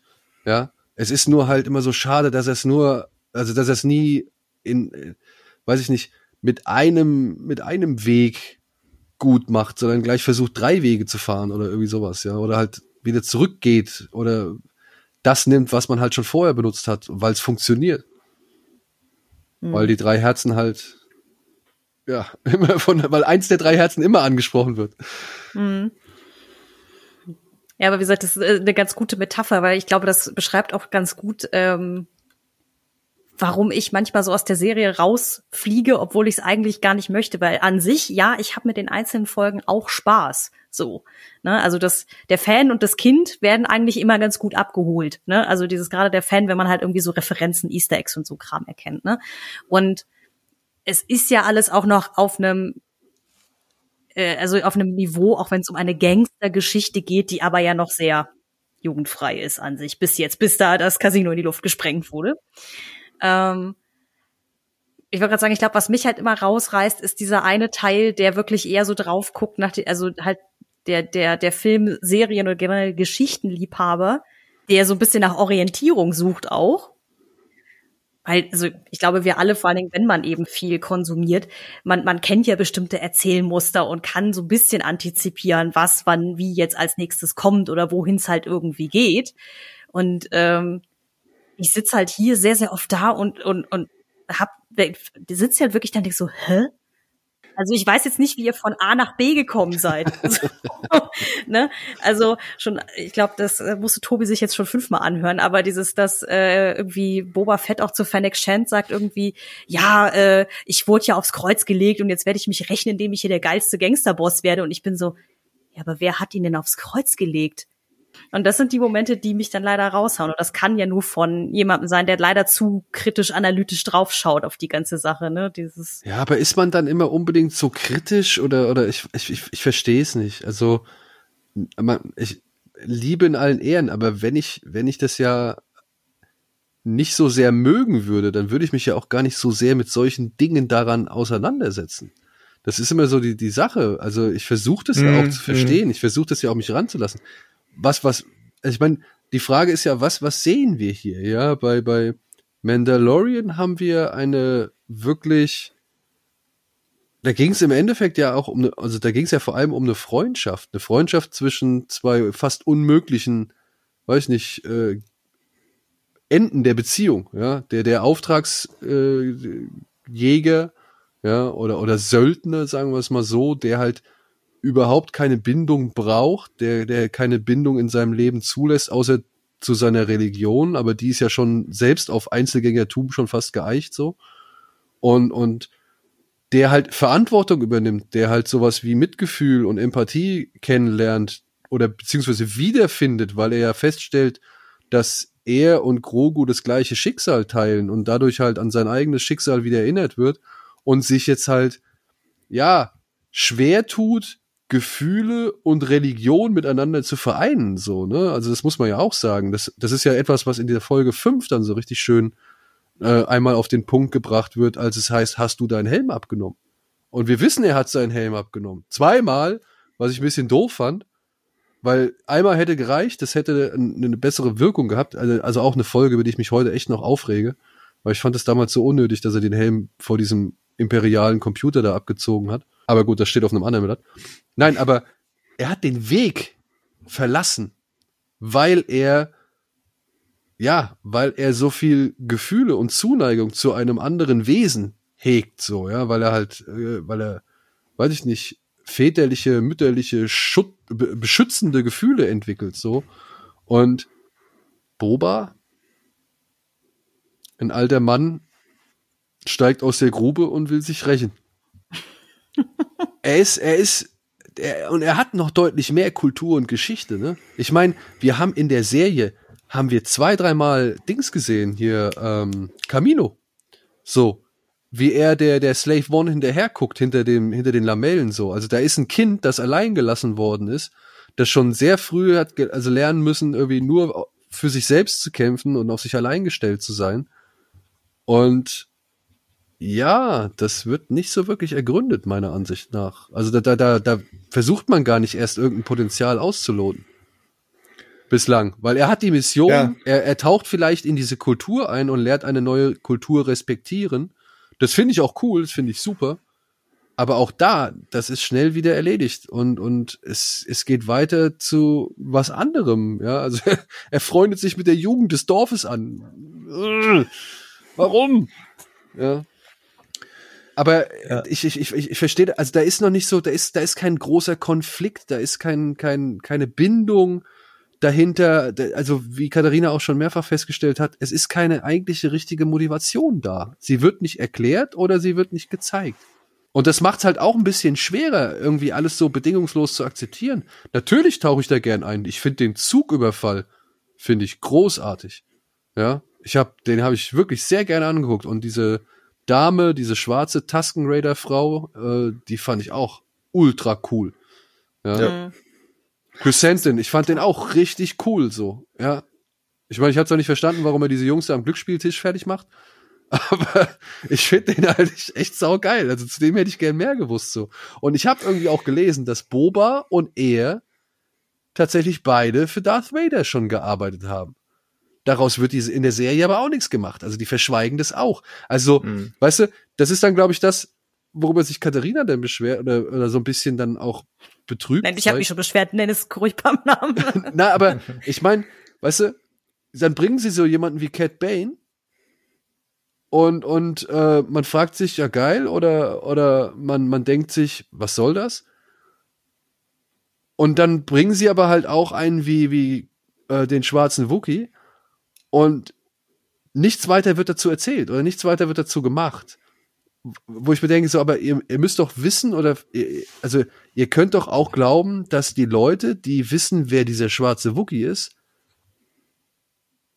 oder die wissen, wer Cat Bane ist, genauso akribisch irgendwie wissen, wer der schwarze Wookie ist. Also da ich ich ich verstehe nicht, mit welchem Grad man Sachen aus dem Kanon irgendwie da einfließen lässt, in der Erwartung, dass sie Leute zufriedenstellen oder glücklich machen. Also das, das fühlt sich ein bisschen random an, wenn ihr versteht, was ich meine. Es sind halt viele Sachen, die so dann auch unausgesprochen sind. Also jetzt, weil du gerade diese Vergangenheit von Chrysanthemum und Boba ansprichst. Ne? Also die zwei haben irgendwie eine Vergangenheit und jetzt treffen sie sich hier wieder. Und theoretisch ne, könnte auch sein, die treffen sich gerade zum ersten Mal. Haben sie aber eigentlich nicht. Ne? Und dann haben wir nicht. jetzt Cat Bane taucht auf. Äh, und es gab ja gerade, wer es angeschaut hat, in der Bad Batch Serie letztes Jahr gab es eine ganze Episode, wo Fennec Shand und Cat Bane gegeneinander kämpfen. Ähm, also die zwei kennen sich auch und treffen sich vielleicht ja, ja. in der nächsten Folge zum ersten Mal jetzt wieder. Und da, auch da die Frage, ob das, ob da irgendwie drauf eingegangen wird, weil ne, eigentlich, wenn man das große ganze Universum anschaut, dann kennen die sich und haben irgendwie Beef miteinander. Oder das gleiche auch Ahsoka und Luke. Also die, die Schülerin von Anakin Skywalker trifft auf den Sohn von Anakin Skywalker, die sich bisher, soweit ich weiß, eigentlich noch nie irgendwo getroffen haben. Und das ist ja eigentlich so ein Moment, Ahsoka und Luke gemeinsam zu sehen. Wie krass ist das denn? Aber dieses eigentliche, das erste Treffen hat wahrscheinlich irgendwo off-camera stattgefunden. Also wir bekommen es hier nicht zu sehen, sondern die stehen halt am Wasser und unterhalten sich kurz. Ähm, also das finde ich ein bisschen schade, dass, dass so viele Sachen so ausgeklammert werden. Ähm, auf der anderen Seite, jetzt Cat Bane, für mich ist wieder so ein Beispiel, wo es aber trotzdem auch irgendwie funktioniert. Ne? Der taucht auf, es schaut einfach sau cool aus. Äh, es kommt dieses High Noon Standoff-Ding, der Fremde, der kommt aus der, der aus der Wüste kommt. Und ich meine, alles, was du wissen musst, ist irgendwie so in dieser Bildsprache schon drin. Ne? Also er ist der, der Stranger, er ist der gefährliche Badass, der einen schnellen Triggerfinger hat. Und ähm, dann schaut er noch krass aus mit seinen spitzen Zähnen, ähm, redet total bedrohlich und ist ja offensichtlich auf Seite der Pikes. Ähm, das heißt, du kannst dir auch denken, vielleicht ist auch Cat Bane derjenige, der hinter der Auslöschung der Tusken in Folge 3 steckt. Ähm, und das heißt also, selbst wenn du ihn jetzt gar nicht erkennst, dann funktioniert es trotzdem irgendwie, der so als, als bedrohliche Figur, als der bedrohliche Stranger. Ähm, ich es, es, ist, es ist aber komisch, diese, diese ganzen, ne, so, das, das Problem mit diesen ganzen Cameos ist irgendwie so, wo läuft es irgendwie ein bisschen aus dem Ruder, dass, dass die Figuren eigentlich andere Sachen machen müssten, als diese, diese da jetzt tatsächlich gerade tun. Mhm. Aber, aber gut. Ja, ich glaube, das ist halt, ähm, was, was ich zumindest versucht habe auszudrücken mit diesem, dass Sachen halt zum Beispiel dann auch in den Comics passieren irgendwie, wo ja Chrysanthemum, glaube ich, eigentlich herkommt. Und ähm, also weil wir gerade davon äh, dran waren, von wegen, wieso funktioniert ein Cat Bane besser als er? Ja, ich glaube, weil, Cat Bane, glaube ich, einfach aus Clone Wars und anderen Medien noch ist, die einfach an sich, glaube ich, bekannter in der gesamten Star Wars Fangemeinde sind. Also mal abgesehen davon, dass es Clone Wars auch schon länger gibt, so. Ähm, und ich weiß nicht, wann jetzt der Comic Run war, in dem äh, Chrysanthemum überhaupt das erste Mal auftaucht. Aber da muss man ja schon dann in dem Game quasi schon drin sein, um überhaupt bege begegnet gewesen zu sein vorher mal. Ne? Also ja, aber das, das ist ja ist das, was ich mich frage. Sind die Leute, die was mit Cat Bane anfangen können, ja, also die sich wirklich darüber freuen, dass Cat Bane auftaucht, weil sie ihn schon irgendwie gesehen haben. Das sind doch die gleichen, die sich darüber freuen, dass Thrawn bei Ashoka irgendwie auftauchen könnte oder eben, dass ein Crescenten jetzt hier bei, bei Boba Fett eine Rolle spielt, weil sie die Comics halt kennen. Also ich frage mich, ob da der, der, der, ob das so weit auseinander dividiert wird, um zu sagen, ja, die Figur hat mehr Impact als die Figur oder die Leute können mit der Figur oder es gibt doch mehr Leute, die was mit der Figur als mit der Figur anfangen können. Ja, ist klar, wir kennen alle Luke, so, aber ne, hm. Also, ah, okay, wonach ja. bemessen Sie es? Was irgendwie eine etwas größere Erklärung oder, oder einen etwas größeren Auftritt verdient und was eben nicht? Das ist so, was ich mich halt frage, weil die Leute, weiß ich nicht, die Cat Bane kennen, könnten halt auch schon echt wissen, dass Chrysanthemum und Boba Fett in den Comics zusammen irgendwie gearbeitet haben und sich eigentlich schon hm. kennen müssten, ohne großartig hm. jetzt nochmal so ein paar Sätze auszutauschen, die wirken, als würden sie sich eigentlich nicht kennen. Ja, ja, ja. Aber ja, ich weiß, das ist Haarspalterei und, und, und Kleinigkeiten und so. Aber das sind ja doch eben die Dinge, die man sich als Fan irgendwie durch den Kopf gehen lässt, oder nicht? Ich auf jeden Fall, leider, ja. Also, ich, wie gesagt, ich sitze halt leider sehr oft da, dass ich merke, ich komme immer dann raus, wenn ich kurz innehalte und mich darüber stolpere und frage, warum jetzt passiert das? Warum taucht diese Figur ausgerechnet auf? Dieses, warum wurde diese Entscheidung getroffen, das so darzustellen? So, äh, ne, weil zum Beispiel Tobi, was du schon sagtest, mit diesem eigentlich, auch wenn, äh, wenn, wenn jetzt natürlich viele sagen so, oh ja, geh mir weg mit Luke, den will ich jetzt auch nicht mehr sehen. Aber so für die Leute, die da irgendwie investiert sind noch in der in dieser äh, Geschichte um ihn und überhaupt seine Familie, klar ist halt, dass er und Ahsoka sich treffen, voll das Riesending. Und in der Folge ist einfach so eine Wegwerfzeile, wo sie sagt, ah, du bist genau wie dein Vater, wo ich mir dachte, ja, aber basierend auf was, weil er Grogu gerade grübelnd angeguckt hat, so dieses, dass so dieser Moment sollte irgendwie größer sein, als er glaube ich war. Ja, weil er halt an der Bereitschaft von Grogu zweifelt, ne? Und ich meine, Anakin und Ashoka hatten ja auch immer schon hin und wieder Diskussionen, ob der Weg, den Anakin irgendwie einschlägt, beziehungsweise die Methoden, die Anakin anwendet, wirklich so die richtigen sind. Ja, also Ashoka war ja schon letztendlich eine der größten Kritikerinnen der Vorgehensweisen von Anakin.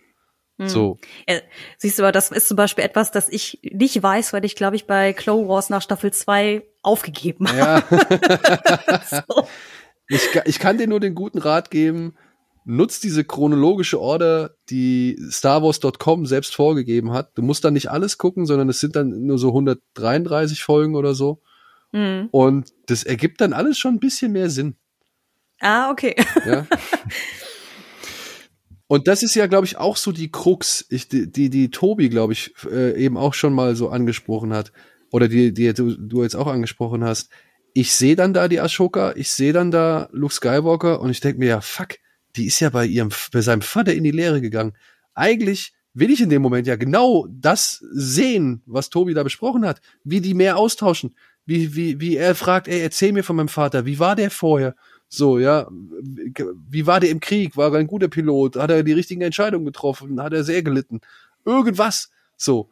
Das, das, das ist schon eigentlich fies, was Filoni hier macht, dass er halt irgendwie so ein paar Dinge irgendwie in den Kopf pflanzt und die er dann aber nicht abliefert oder so, oder ja, keine ja, Ahnung, ja. ja. Und das in der, in der Boba Fett Serie halt. Das muss man sich halt vor Augen halten. In der Boba Fett Serie. Ja, ja. So, das, das, das hätte eigentlich in, keine Ahnung, in Clone Wars Revival oder Spezial werden können oder irgendwas. So, ich weiß es nicht. Eine Sonderfolge, ja. Also Tales from the Clone Wars oder The Clone Wars uh, The Homecoming Years oder irgendwas. ja.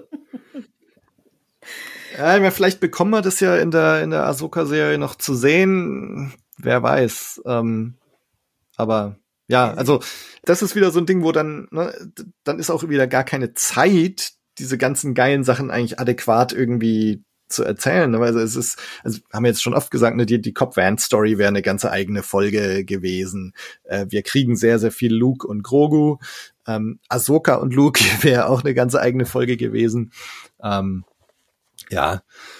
Wo wir jetzt gerade bei Luke sind, äh, ich glaube, über Luke kann man eigentlich auch noch ganz viel reden. Ähm, also erstmal sind wir ja hier wieder. Wie, wie kam das CGI bei euch an? Also wir sind ja hier schon nochmal gefühlt einen ganzen Schritt weiter von Mando, als man Luke gesehen haben, oder? Also ich, die haben ja diesen, wie, ich, oh, wie heißt der, Chinook oder wie heißt, diesen, diesen äh, Deepfake-Artist. Hm, haben sie ja jetzt dafür dazu geholt und ich finde, das macht sich schon sehr bemerkbar. Ja. Ja, ich musste, manchmal habe ich mich gefragt, ist das jetzt einfach ein Darsteller, den sie irgendwie so versucht, also so frisiert und geschminkt haben auf Luke so, oder ist es äh, dann doch ja eine Mischung aus Verjüngung und und Body Double? So so war es ja, glaube ich, in der in der in der Mando Folge gewesen, dass mhm. da ähm, beides gehabt haben und aber auch äh, Mark Hamill wohl vor Ort war und und keine Ahnung. Aber ja, dann gibt's also so, das, das sieht wirklich im Vergleich zu der letzten äh, Folge in Mandalorian sieht es wirklich eine ganze, ganze, ganze Spur besser aus als vorher. Ich komme trotzdem noch nicht so ganz darauf zurecht. Hm. Hm. Ja, immer wieder so die Haare, da merkt man, die sind irgendwie steif, die bewegen sich da nicht mit. Da, da sieht man so richtig so die Übergänge des Modells. Ja, also wo halt Echthaar ist und, und Digitalhaar irgendwie zusammengefügt wird. Und auch beim Gesicht, wenn er sich bewegt, das, also wenn, wenn das Gesicht sich so zur Seite dreht oder so, da muss ich auch sagen, das sind dann immer die Momente, wo ich denke, ah nee, das passt jetzt einfach nicht. Wenn die Kamera einfach nur stur drauf fällt und, und wir gucken Luke an, der sich nicht großartig bewegt oder vielleicht nur so ein bisschen redet, dann sieht das schon echt sehr überzeugend aus. Also erschreckend überzeugend. Ja, mhm. weil wir müssen halt auch davon also aufsehen, dass das noch verfeinert wird und ja, irgendwann halt wir alle in der Lage sind, ein anderes Gesicht zu tragen, wenn die, wenn die Kamera davor ist, so, ja. Ja. ja. Ja, ich habe auch gedacht, wenn man das noch weiterentwickelt, müssen wahrscheinlich Schauspieler demnächst irgendwie Verträge abschließen, dass wie post-mortem ihre Gesichter noch 500 Jahre weiter benutzt werden können in CGI. Aber mir ging's äh, genauso, dass ich halt bei manchen Szenen wirklich dachte, das ist extremst gut gemacht, wenn wirklich einfach nur Kamera frontal auf Luke drauf ist und er vielleicht ein bisschen die Augen bewegt. Ähm, ich glaube, es gab eine spezielle Szene, wo, wo man ihn quasi so aus der Halbtotalen, aber so schon schräg unten auch gesehen hat, wo man, wo ich auch dachte, dass sein Body-Gesichtsdouble wahrscheinlich eine bisschen andere Gesichtsstruktur hat als Mark Hamill. Also vielleicht eine etwas längere Nase oder der Mund ist ein bisschen weiter oben, unten, keine Ahnung. Ähm, dass es da nicht so ganz 100 pro übereinander ging. Aber verglichen mit Bando Staffel 2, tausendfache Verbesserung. Und ich, ich habe mich auch tatsächlich gefragt, ich habe es jetzt nicht nochmal nachgelesen, aber ob sie diesen Deepfake-Artist extra engagiert haben, weil das war ja quasi, Mando Staffel 2 hörte auf und dann ging ja so ein Video rum mit so, hier ist ein Deepfake-Typ von YouTube und der macht's einfach bei sich zu Hause schon besser als das Studio von Disney. Da haben sie, also ja dann, das war schlau, wenn sie den eingekauft haben. Ja. Wobei ja. ich mich aber auch frage, warum haben sie es nicht einmal mit Sebastian Stan probiert? Hm. Hm. Ja? ja, also der gehört schon zum MCU, der müsste schon gewisse Verträge mit Disney haben. Ähm, einfach nur mal probieren. So.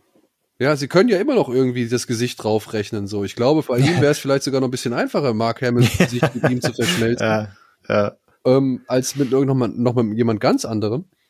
Ja. Aber warum nicht einmal probieren? Ich bin nicht böse, wenn der nicht hundertprozentig wie der eine Luke aussieht, den ich aus Episode 6 kenne, was schon halt einfach mal über 30 Jahre her ist. So. Mhm. Ja. Und es, ja. er kann ja einfach ein Stück älter geworden sein. Vielleicht hat er ein paar Narben davon getragen. Was weiß der nicht. So, aber es, es, es, es muss nicht die 100% reine eins zu eins, weiß ich nicht, Weiterentwicklung sein. So, das, das kann, ich, ich akzeptiere auch äh, schon hier und da einfach so eine, so eine Illusion für mich. Ja, also ich, ich denke mir meinen Teil da dazu. Und ich finde die Bilder von ihm, die halt so ein bisschen zurechtgemacht worden sind, die passen meiner Ansicht nach. Das könnte ein älterer, jüngerer oder mittelalter Luke sein. Ja. Mhm. Ja, also ich, ich meine, grundsätzlich ist das schon beeindruckend, ne, was sie da machen. Also äh, im Mando war ich noch ziemlich im Uncanny Valley, muss ich sagen. Ähm, oder wenn man zurückdenkt an Tarkin und Leia in Rogue One, ne, da sind wir schon noch mal echt ein ganz schönes Stück weitergekommen. Ich fand den ähm, so schlecht. Also schlecht ist nicht, aber ich, also sag mal, ich habe so ein Erlebnis gehabt im Kino, wo jemand hinter mir saß und und irgendwas erzählt hat von äh, von Leia, dass sie da eine Schauspielerin haben, die genauso ausschaut wie Leia oder so. Also ich meine, sie hatten ja eine Schauspielerin, aber dann haben sie halt das, das Gesicht drüber CGI'd. Ähm, aber also der, der Trick war schon gut genug, dass, dass derjenige, der im Kino hinter mir saß, vollkommen überzeugt war, dass die Schauspielerin jetzt einfach so aussah. Ähm, mich hat's trotzdem irgendwie damals komplett rausgerissen. Und jetzt beim Luke ähm, in, in, der, in der aktuellen Folge, ich meine, es ist schon insgesamt fantastisch, was man da bekommt. Ich finde aber trotzdem, dass es irgendwie noch so ein bisschen, er wirkt so ein bisschen so langsam, finde ich. Und auch wenn er spricht, ich weiß nicht, ob sie über die Stimme dann auch noch so ein Deepfake haben drüber laufen lassen. Also es ist ja offensichtlich Mark Hamill, der, der sich da selber eingesprochen hat. Ähm, aber ich finde, er klingt so, so langsam und, und so, so ein bisschen unemotional, so wenn er so you remind me a great deal of, ne, of someone I knew. Und das, das, das klingt alles so, so langsam und emotionslos. Und das, das finde ich irgendwie so schade. Also, wenn das mhm. jetzt ein, ein, Videospiel wäre, wo du so einen Luke bekommst, ne, das, also das ist ja eh so, ne, irgendwelche Videospiele, Battlefront 2, dann taucht Luke auf und der, der schaut halt einigermaßen aus wie Luke, ne, und dann, dann passt es schon. Du akzeptierst es sofort oder Indiana Jones aber in sowas, ne, also äh, Realserie, äh, habe ich irgendwie so meine Probleme. Und, und, und vor allem, wenn es dann so ein bisschen unemotional und, und langsam und distanziert wirkt. Und das hat für mich so hm. leider nach wie vor noch gewirkt. Da frage ich mich aber, ob das auch wirklich was mit der Nachbearbeitung von Mark Hamills Stimme zu tun hat, weil wenn man Episode 8 mal im Original gehört hat, der Mann klingt halt auch so, wie er alt ist, so die menschliche Stimme altert ja mit, bekanntermaßen. Ähm, dass sie den quasi, quasi, ich wollte gerade sagen audiovisuell, also ja von von der Tonlage her nochmal verjüngt haben sozusagen, ein bisschen das Kratzen aus der Stimme rausgeholt haben, damit er einfach 30 Jahre jünger klingt. Oder ob einfach die Regieanweisung war, er muss jetzt halt besonders erhaben sprechen, weil er ja jetzt Jedi-Meister ist. so. Mm, das ist jetzt unemotionales kann ich nicht sagen, aber ich weiß, dass ich auch kurz gedacht habe, ist das Mark Hamills Stimme? Das habe ich mich kurz gefragt, weil ich die hm. nicht wiedererkannt hätte. Also es hätte auch einfach irgendein anderer sehr guter Voice Actor sein können oder eben auch das Stand-in selber, also der sein Bodydouble. Ich frage mich halt, wo diese Entwicklung auch ein bisschen herkommt, dass man aufgehört hat zu akzeptieren, dass wenn Figuren altern oder verjüngt werden, die von anderen Schauspielern gespielt werden, weil ich kann mich auch dran erinnern, dass bei dem jungen Han Solo sich ja auch die Geister extremst dran gesch geschieden haben, wie jetzt die Performance war. Ich glaube aber nicht, dass ich den Film hätte sehen wollen mit einem armen Menschen, auf den äh, Harrison Fords Gesicht drauf getrackt wurde.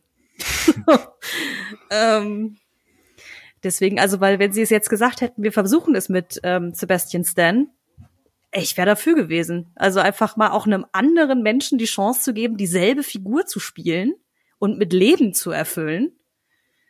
Weil, wie gesagt, sonst kommen wir wirklich irgendwo hin, wo dann Filme in 50 Jahren immer noch mit, keine Ahnung, da wird dann Judy Dench irgendwo drauf geshoppt, weil die, geshoppt war nicht, draufgetrackt, weil die als die einzige wahre M bei James Bond gilt oder so, bei James Bond Film 850 oder so, ne?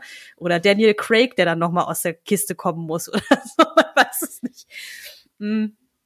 Das ist aber, glaube ich, so ein generelles Marvel-Disney-Ding, weil sie ja auch bei Marvel sehr gerne mal einen äh, Kurt Russell oder so um 30 Jahre glatt bügeln oder so. Oder auch bei Der Hobbit, wo dann einem Legolas doch die Altersfältchen aus dem Gesicht getrackt wurden und so eine Geschichten. Tja. Weiß ich nicht, Man ob ich darf das so halt geil nicht mehr finde. altern in Hollywood. Nee. Nee. Was, was sagt ihr denn grundsätzlich zum, zum Luke und ähm, seiner Jedi-Philosophie mit Attachment und, ähm, und dann die Wahl, vor die er Grogu stellt? Entweder so oder so. Ist das nicht ein bisschen Sith-like? Dealing in Absolutes? Vielleicht erwartet er auch, dass Grogu einfach beides nimmt. Ja. Also Mhm. vielleicht ist er sogar am Ende enttäuscht, wenn Grogu sich nur für eine Sache entscheiden sollte, so. Sondern, äh, keine Ahnung. Aber auf der anderen Seite, wir wissen ja, worauf es hinausläuft. also, es ist eigentlich vollkommen Wurst, wofür sich Grogu entscheidet oder was Luke da in dieser Entscheidung drin sieht oder keine Ahnung oder was er draus macht. Äh, ne? Wir wissen, was passieren wird so. Und das ist halt das große Dilemma wieder an der ganzen Geschichte so, weil sie es halt, also ich würde mich dafür interessieren, wenn es jeder andere gemacht hätte, wenn es Ashoka gemacht hätte zum Beispiel. Aber bei Luke muss ich sagen, es ist so ein bisschen, und das meine ich nicht böse, ich meine es wirklich nicht böse, aber es ist so ein bisschen egal. Ja, Ja. Ja, ich habe insofern auch, ähm, also ich habe so auch da so zwei, zwei Dinge, die mir in meinem Kopf rumspuken, weil einfach dieser ganze Aspekt, was für eine Art von Jedi-Meister will er selber auch sein, das wurde halt schon in den 90er Jahren äh, irgendwie ergründet, ausgiebigst in den Romanen, die damals erschienen sind im alten Kanon, von dem sich Disney ja äh, sehr äh, effektiv verabschiedet hat in großen Teilen. Das heißt, diese Geschichten gibt's halt eigentlich auch schon. Also kann ich jetzt persönlich nicht behaupten, dass ich da jetzt dringend von Disney noch mal eine Aufarbeitung bräuchte. Aber ja, es ist es, es war schon so in der in der Folge, dass ich dachte so, ja, warum machen wir dieses Fass jetzt auf, wenn wir doch eh alle wissen, dass Grogu und Mando zusammengehören? so. Und, und sein Starfighter ja auch schon die nette Kanzel hat, wo der Grogu dann so süß reinpasst. Mhm. Ja, und auch das, das angedeutete in der, in der, zuvor, in der Episode zuvor angedeutete Dilemma, dass ja auch der Mandalorianer sich nicht richtig konzentrieren kann. Also, dass er, dass er mit dem Kopf ja nicht richtig beim Kampf ist, als er mit Hm. seiner Hm. mandalorianischen äh, Lehrmeisterin da trainiert. Ja, So, ja, es ist halt egal, was Luke da jetzt für eine für eine Entscheidung irgendwie ihn äh, ihm äh, aufzwingt. Am Ende ist es eh für, für, für seine Geschichte inkonsequent. Er muss dann losgehen und muss sich halt einen anderen Schüler suchen. Ja, Kylo Ren. Ja. Oder, Ben, ja, Ben. Es ist dann eher Ben die Solo. Frage, warum haben sie sich dann überhaupt entschieden, diesen Turn zu machen, Grogu zu ihm zu geben, wenn der dann gefühlt nach zwei Folgen eh wieder beim Mando landet. Und da wären wir wieder bei meiner These, weil sie vielleicht einfach Angst haben, dass Mhm. man halt, dass die, dass diese Serie aus eben ihren neuen Figuren genug emotionales Potenzial entwickelt und sie halt so eine Sicherheit haben, dass die Fans auf jeden Fall eine gewisse Emotionalität dann durch Luke haben werden. So. Mhm. Hm. Es ist eigentlich ein bisschen faul oder keine Ahnung, oder halt einfach ein bisschen ängstlich. Ja. Oder halt einfach, ja, sie meint es vielleicht auch gut mit dem Fanservice, aber irgendwann ist doch auch mal gut, oder nicht? Mhm. Würde auch dazu passen, was du gesagt hast, ähm, dass ja offen, also so von dem, was ich so mitbekommen habe nach Mando Staffel 2, war ja das der Aufschrei ganz groß, so, oh, ohne Grogu macht das ja alles gar keinen Sinn mehr. Und anstatt zu sagen, ja, und jetzt erzählen wir eine neue Geschichte, die irgendwie spannend ist, dass man jetzt schon wieder zurückrudert und ihn wieder reinholt, sagen wir, ja, ja, nee, nee, nee, ja, sorry, war alles nur, war ein Missverständnis. April, April. palim, palim. Da ist er wieder. ähm, eine kurze Sache möchte ich noch mal kurz hinzufügen, ähm, weil, und das ist so mein Ding, ne? Ich habe dann, als Luke plötzlich da im Rennen war, habe ich dann auf Deutsch umgestellt. So, ich mag den Mandalorianer, wenn er auf Englisch spricht. Ich finde da, das, das klingt einfach cooler, weil Petro Pascal eine eigene Art zu, hat, äh, zu sprechen hat oder diesen, also weil, weil Petro Pascal das auf eine eigene Art spricht, so, die der deutsche Sprecher, der es auch gut macht, aber der trifft es nicht so, meiner Ansicht nach. Also nicht so, was die Betonung von einzelnen Sätzen angeht, aber halt das Tempo und, und mit welcher Gleichgültigkeit und Ruhe der, der Petro Pascal manche Sätze einfach sagt. Und da, finde ich, hat der deutsche Sprecher immer so ein bisschen, legt er immer so ein bisschen mehr Bedeutung rein. Ich finde das in Ordnung, aber ich bevorzuge den, den, das, den, das englische Original. Jetzt kommt aber Luke hinzu. Und Luke ist eine Figur, die habe ich immer auf Deutsch kennengelernt und die habe ich immer auf Deutsch geguckt und die werde ich halt immer auf Deutsch auswendig können, so, ja. Und ähm, sie haben jetzt hier nicht Hans-Georg Panschak gekriegt oder genommen, sondern sie haben, ich weiß gar nicht, ob der das überhaupt noch macht oder ob der überhaupt noch zur Verfügung steht, aber die haben jetzt einen anderen Sprecher genommen, der so, der das versucht, so zu sprechen wie früher. Der redet dann auch ein bisschen heller, man kennt die Stimme, der schon von, von anderen, sag ich mal, auch berühmteren Leuten. Aber ich finde, tatsächlich haben sie es ganz gut hingekriegt, dass sich diese neue Stimme wie, wie Hans-Georg Panschak anhört. Ich habe irgendwo auf Twitter gelesen und das kann jetzt vollkommen falsch sein, aber vielleicht stimmt's. Äh, also ich habe gelesen, dass das der Sohn von Hans-Georg Panschak sei. Kann das sein? Das habe ich jetzt noch nicht irgendwie nachgeforscht. Mhm. Also ich habe jetzt noch nicht irgendwie geguckt. Ich, Ja, mir ist also ich habe auch nicht weiter aufgefallen, dass das nachgeschaut. nicht die, die eigentliche Hans-Georg Panschak-Stimme ist, sondern nur Hm. jemand, der versucht so zu klingen. Ah. Und ich finde, das gelingt ihm an manchen Stellen echt gut. Aber an manchen Stellen merkt man halt, okay, er ist es dann doch nicht. Hm. Hm. Aber nur das, nur als kleine Anmerkung. Ich versuche jetzt mal so ein paar Fäden zusammenzuführen und ähm, so äh, Aussicht zu wagen. Ähm, also wenn es tatsächlich so ist, dass jetzt Grogu das Kettenhemd nimmt und Luke schmeißt ihn raus, ähm, dann wird ja Mando Staffel 3 ähm, Grogu wieder dabei haben und vielleicht diese ganze Mandalorianer-Geschichte erzählen. Also Darksaber und Bo-Katan kommt dann wieder und, und irgendwie geht's drum, was wird jetzt aus, aus Mandalore, was wird aus dieser Prophezeiung, aber vielleicht auch, ähm, was macht der Mando eigentlich oder wo gehört er eigentlich hin? Ne? Also er ist jetzt da eigentlich rausgekickt worden aus seiner Children of the Watch äh, Sekte, weil das einfach mit deren Dogma nicht vereinbar ist, dass er jetzt den Helm da abgenommen hat.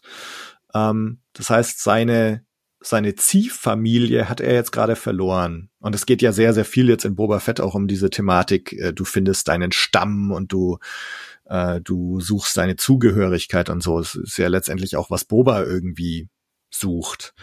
Und da bin ich sehr gespannt, wie das dann im Mando, also diese ganze Story weiter erzählt wird. ähm, was, was macht Mando jetzt eigentlich? Und dann, und, und, und wird jetzt Luke halt wieder fallen gelassen, ne? Also weil, ja, mit Luke wissen wir ja jetzt eigentlich, er trainiert dann irgendwann Ben Solo, seine Akademie baut er da auf und irgendwann brennt halt alles nieder und er geht auf die einsame Insel.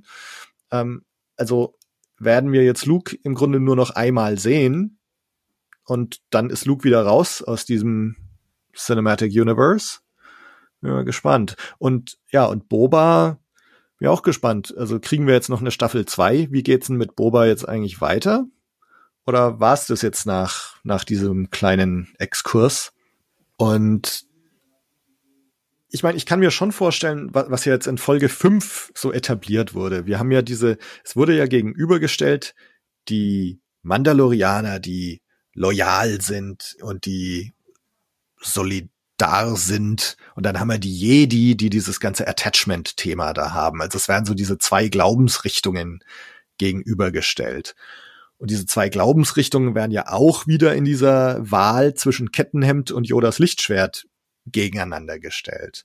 Und also das ist jetzt was, wo ich schon sehen kann, so in, in Zukunft Filoni und Favreau-Verse, dass diese Jedi und die neue Ära der Jedi und, und die neue Ära der Mandalorianer, dass das irgendwie eine Rolle spielt.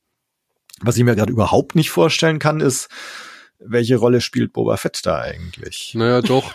Also da würde ich die Solidarität zupacken. Also Mhm. ich könnte mir vorstellen, dass in der siebten Folge jetzt erstmal wirklich der Kampf um Tatooine entschieden wird. Oder der, die, die vorläufige Vorherrschaft um Tatooine wird jetzt entschieden. Mit allen Kräften. Vielleicht ist Baby Yoda auch schon am Start und kann irgendwie Ja. aktiv im, im, im Kampf mit eingreifen, so. Hm. Und wer weiß, am Ende ist es die schrägste Patchwork-Familie, die Tatooine je gesehen hat. Aber Was ich immer sehr feiern würde. ja, aber ich meine, da ist dann Crescentin dabei, Onkel Boba. der Krennic, Ja. Boba, Mand Din ist dabei, Grogu ist dabei, der dieser komische dürre Protokolldruide, so passt doch, Alter. Alle unter einem Dach. Wie geil wäre das denn Ja, eigentlich? dann ne? könntest du deine eigene, hier genau, alle unter einem Palast oder alle in einem Palast. So, da, ach, da hast du ja noch den Renkor, der ist jetzt neu dabei. Ne? Haustier ist auch direkt gesichert. Könntest du eine richtig schöne, geile Star Wars Sitcom machen.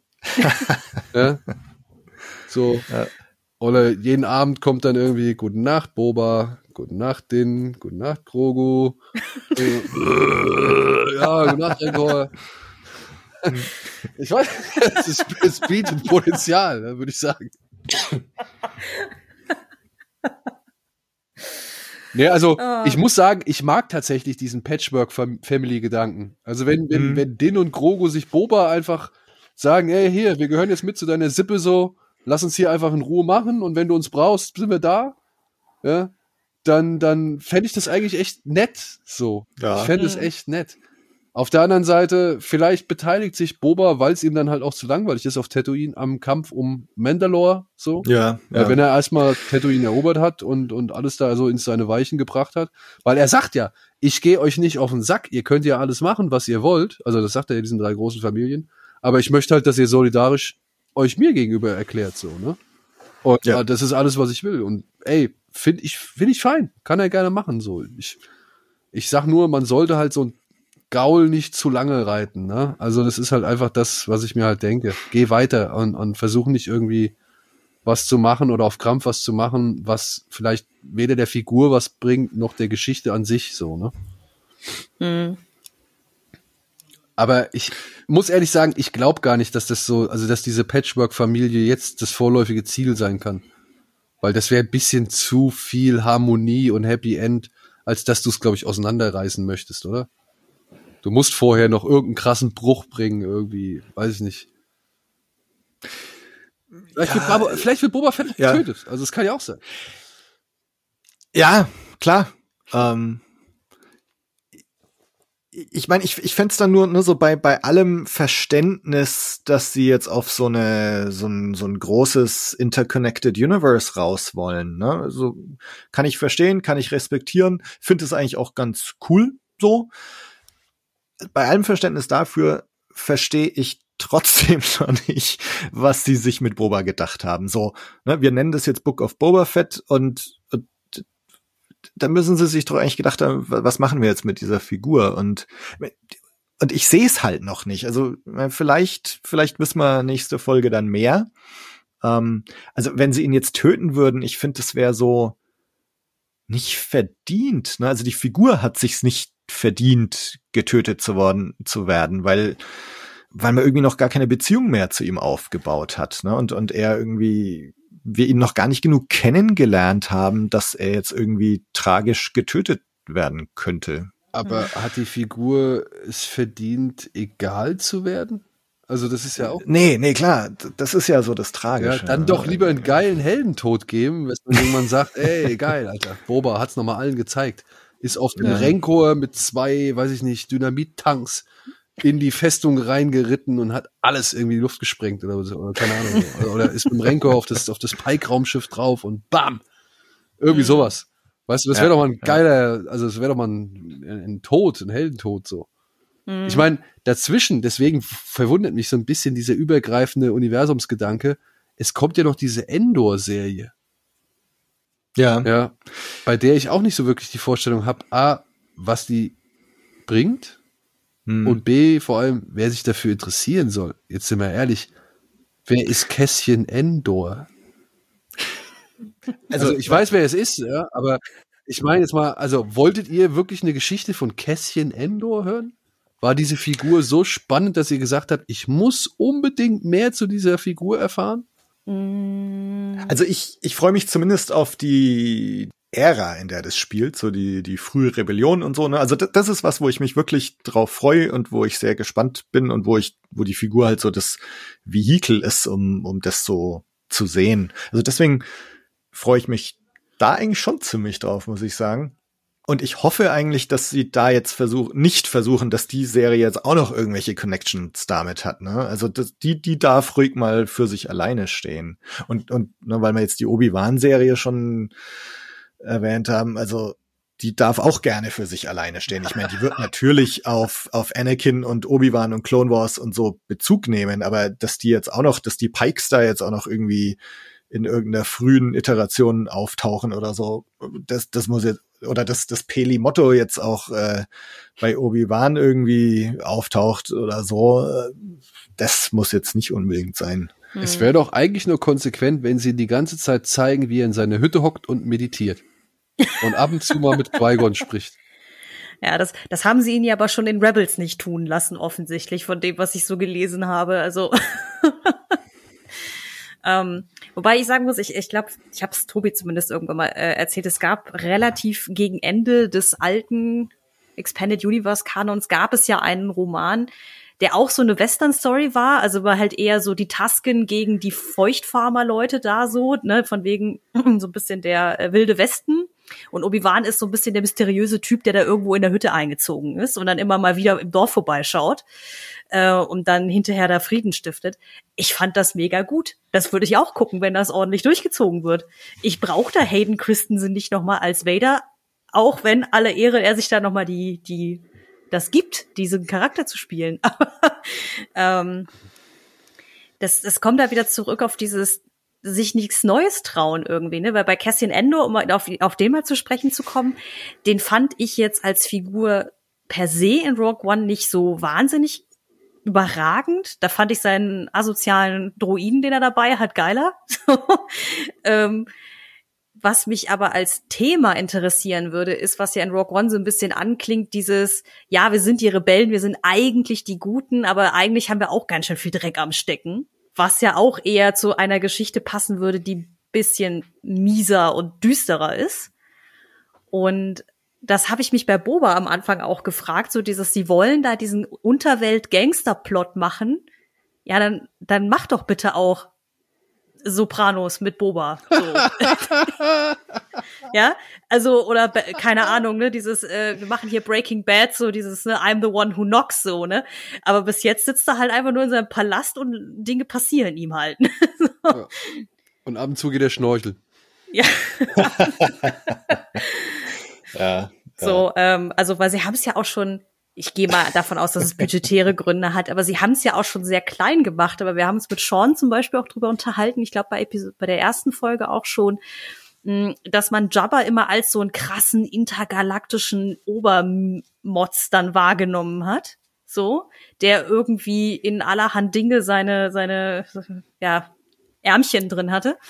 Ähm, und jetzt geht's halt irgendwie in Anführungsstrichen nur um Mos Espa, also um diese eine Stadt und nicht mal um die ganze Stadt, sondern eigentlich irgendwie um ein Territorium in der Stadt. Ähm das ist so ein bisschen, hm, ja, aber die Pikes sind auch irgendwie ein Syndikat, das irgendwie auf mehreren Welten unterwegs ist. Who the fuck is Boba Fett? Was ist so? Was will der denen anhaben?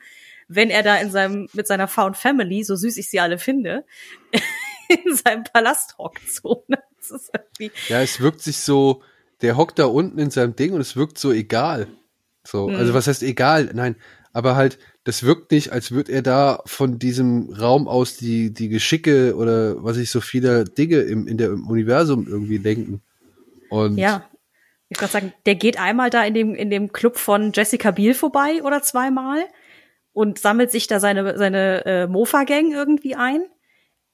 Aber da, ja, da hätte man noch deutlich mehr machen können im Sinne von, keine Ahnung, dass er die Leute in der Stadt irgendwie versucht, auf seine Seite zu ziehen oder irgendwie versucht, da diesen äh, Drogenhandel zu unterbinden oder irgendwas, ja. Also, dass das so gezeigt hätte, so, okay, das ist das, wofür er steht, was er tun will, aber drei Viertel der Zeit sitzt er halt da und lässt sich von Fennec Shand erzählen, was er jetzt zu tun hat. Oder eben auch nicht. So. Ja, so, so ja auch in dieser Folge. Ne? Er, er taucht 30 Sekunden auf, ähm, sagt kein einziges Wort und Fennec Shand ist eigentlich diejenige, die dieses Meeting da leitet. ähm, ich sagte hinterher ist der große Twist, dass sie eigentlich der Oberbösewicht ist und ihn die ganze Zeit nur nach Strich und Faden verarscht hat. Oder so. Oder Max Rebo. Ja. ja. wir werden sehen. Also, aber ich, ich glaube, das mit dem Rancor, ähm, ich glaube, ne, so viel, da kann man fast Gift drauf nehmen, dass er auf dem Rancor reiten wird jetzt in der nächsten Folge. Ich Ob hoffe, er da jetzt den Heldentod, also genau, das mit dem Sprengstoff, das äh, lassen wir uns mal überraschen, ob das noch kommt. Ich glaub's nicht. Ey, das funktioniert doch gut. Ich meine, ist doch, ist doch okay. Sie haben ja auch nicht so viel. Äh, also sie müssen ja auch zusehen, dass sie die, die Streaming-Sparte mit Content füllen. Und ja, ich sage so, im Prinzip freue ich mich immer über neue Sachen an Star Wars. Die Frage ist immer, zu welchem Preis. Man selbst bereit ist, das zu genießen oder halt das über sich ergehen zu lassen oder halt, ja, zu welchem Preis die Macher das in, äh, sag ich mal, in Auftrag geben und das dann durchführen, so, ob das wirklich immer alles so sein muss, wie sie es machen, oder ob es nicht vielleicht auch mal wieder anders gehen würde. Hm. Aber ich gebe euch recht, die Zeit, die Endor beleuchtet, könnte tatsächlich echt ein paar spannende Sachen äh, erbringen. So, ich fand den, ich fand die Figur halt wirklich absolut nichtssagend. Jeder andere in dem Rogue One Team hat mehr Profil als Cassian Endor. So, ja. Das ist halt einfach, keine Ahnung. Ich würde über jeden anderen was lieber wissen wollen, als über die, selbst über die beiden Asiaten. Jetzt mal ehrlich. Donnie Yen, der darf gerne in jeder Star Wars Serie auftauchen, in der er möchte. So, ich hoffe, die beiden kommen auch noch mal vor. Aber die Aber waren super, ja. Diego Luna finde ich keinen guten Schauspieler und äh, die Figur an sich war mir halt wirklich egal. Der könnte sonst irgendwas gemacht haben. Es, es hat in dem Film nicht ausgereicht, dass ich ein, ein Funken Interesse daran habe. So. Also, ja, wie gesagt, ich für mich Vehikel für diese Ära und, und die, die frühe Rebellion zu beleuchten. Und das sehe ich sehr gern. Also da, da bin ich sehr Ey, gespannt. Da bin ich dann auch gespannt. Also wirklich bin ich auch Ja. gespannt. Aber eine Frage habe ich an euch beide. Hattet ihr euch auch irgendwie ich weiß nicht, ich hatte am Anfang so das Gefühl, dass vielleicht hier Crimson Dawn noch mal eine Rolle spielen könnte. Mhm. Aber das ist ja bisher jetzt auch irgendwie gar nicht aufgetaucht. Nicht mal irgendwo. Also Ja, musikalisch, ja, aber nicht, nicht so mal irgendwo ein Symbol oder sonst irgendwas. Also es wurde Hm. spekuliert, aber nichts davon ist Ja. eingetreten. tatsächlich Sascha, der äh, vor ein paar Wochen Folgen hier auch mal zu Gast war, der hat mit, wir haben uns da auch ein bisschen hin und her unterhalten irgendwie, weil offensichtlich die Kira aus dem Solo-Film, also die ähm, Emilia Clarke, den Namen habe ich gerade gesucht, also die Schauspielerin, dass es da auch wohl letztes Jahr einen größeren Comic-Run gab, wo es darum ging, dass sie ja irgendwann Darth Maul auch beerbt als Führerin von Crimson Dawn. So. Ähm, ich habe mir den Artikel jetzt durchgelesen, ich habe mir aber nicht alle, alle Details gemerkt, aber von dem, was hängen geblieben ist, sind die zu dem Zeitpunkt, wo jetzt Boba Fett spielt und auch Mandalorian, eigentlich zerschlagen worden schon. Also beziehungsweise, ja, es war so ein bisschen ganz konfus mit irgendwie, sie hat eigentlich noch mal den in Carbonit eingefrorenen Hahn irgendwie gestohlen von Boba Fett und äh, erpresst dann irgendwie Leia für Geld oder irgendwie, irgendwie so war die Handlung. auch alles so ein bisschen weird. Ähm, mit dem Ergebnis, dass halt, wie gesagt, ähm, dass diese, dass dieses Syndikat halt irgendwie raus ist am Ende. So, ich, also es war so, wir lassen uns das mal offen, ob wir die noch mal aus dem Hut zaubern, aber das ist halt auch wieder so eine Nummer, die ist halt quasi für mich als Nicht-Comic-Leserin offscreen passiert. So. Hm. Also ich habe ja schon, ich weiß nicht, als wir mit Marco gesprochen haben, glaube ich, rumgewitzelt, äh, dass Emilia Clarke jetzt in Folge 7 noch auftauchen wird. Mhm. Ähm, also ich habe im Moment, also gerade nach dieser Folge jetzt so das Gefühl, so anything that can happen will happen. So. Und also von daher, ähm, wer weiß. Ich, und ich, ich fänd's eigentlich gar nicht mal so blöd. Also wenn jetzt Emilia Clark noch auftaucht, hey, warum nicht? Oder Darth. Maul. ja. Ja. Ah, Ich würde ich würde auch sagen, äh, ihn durchgehen lassen, wenn diese zwei äh, Hutten-Zwillinge da auf ihrer Sänfte noch mal angeritten kommen und sagen, alles klar, wir machen das jetzt hier für euch. Tschüss, Boba. Ey. wir, wir wissen ja noch nicht, wie lang diese Folge sein wird. Ne? Vielleicht ist die zwei Stunden lang.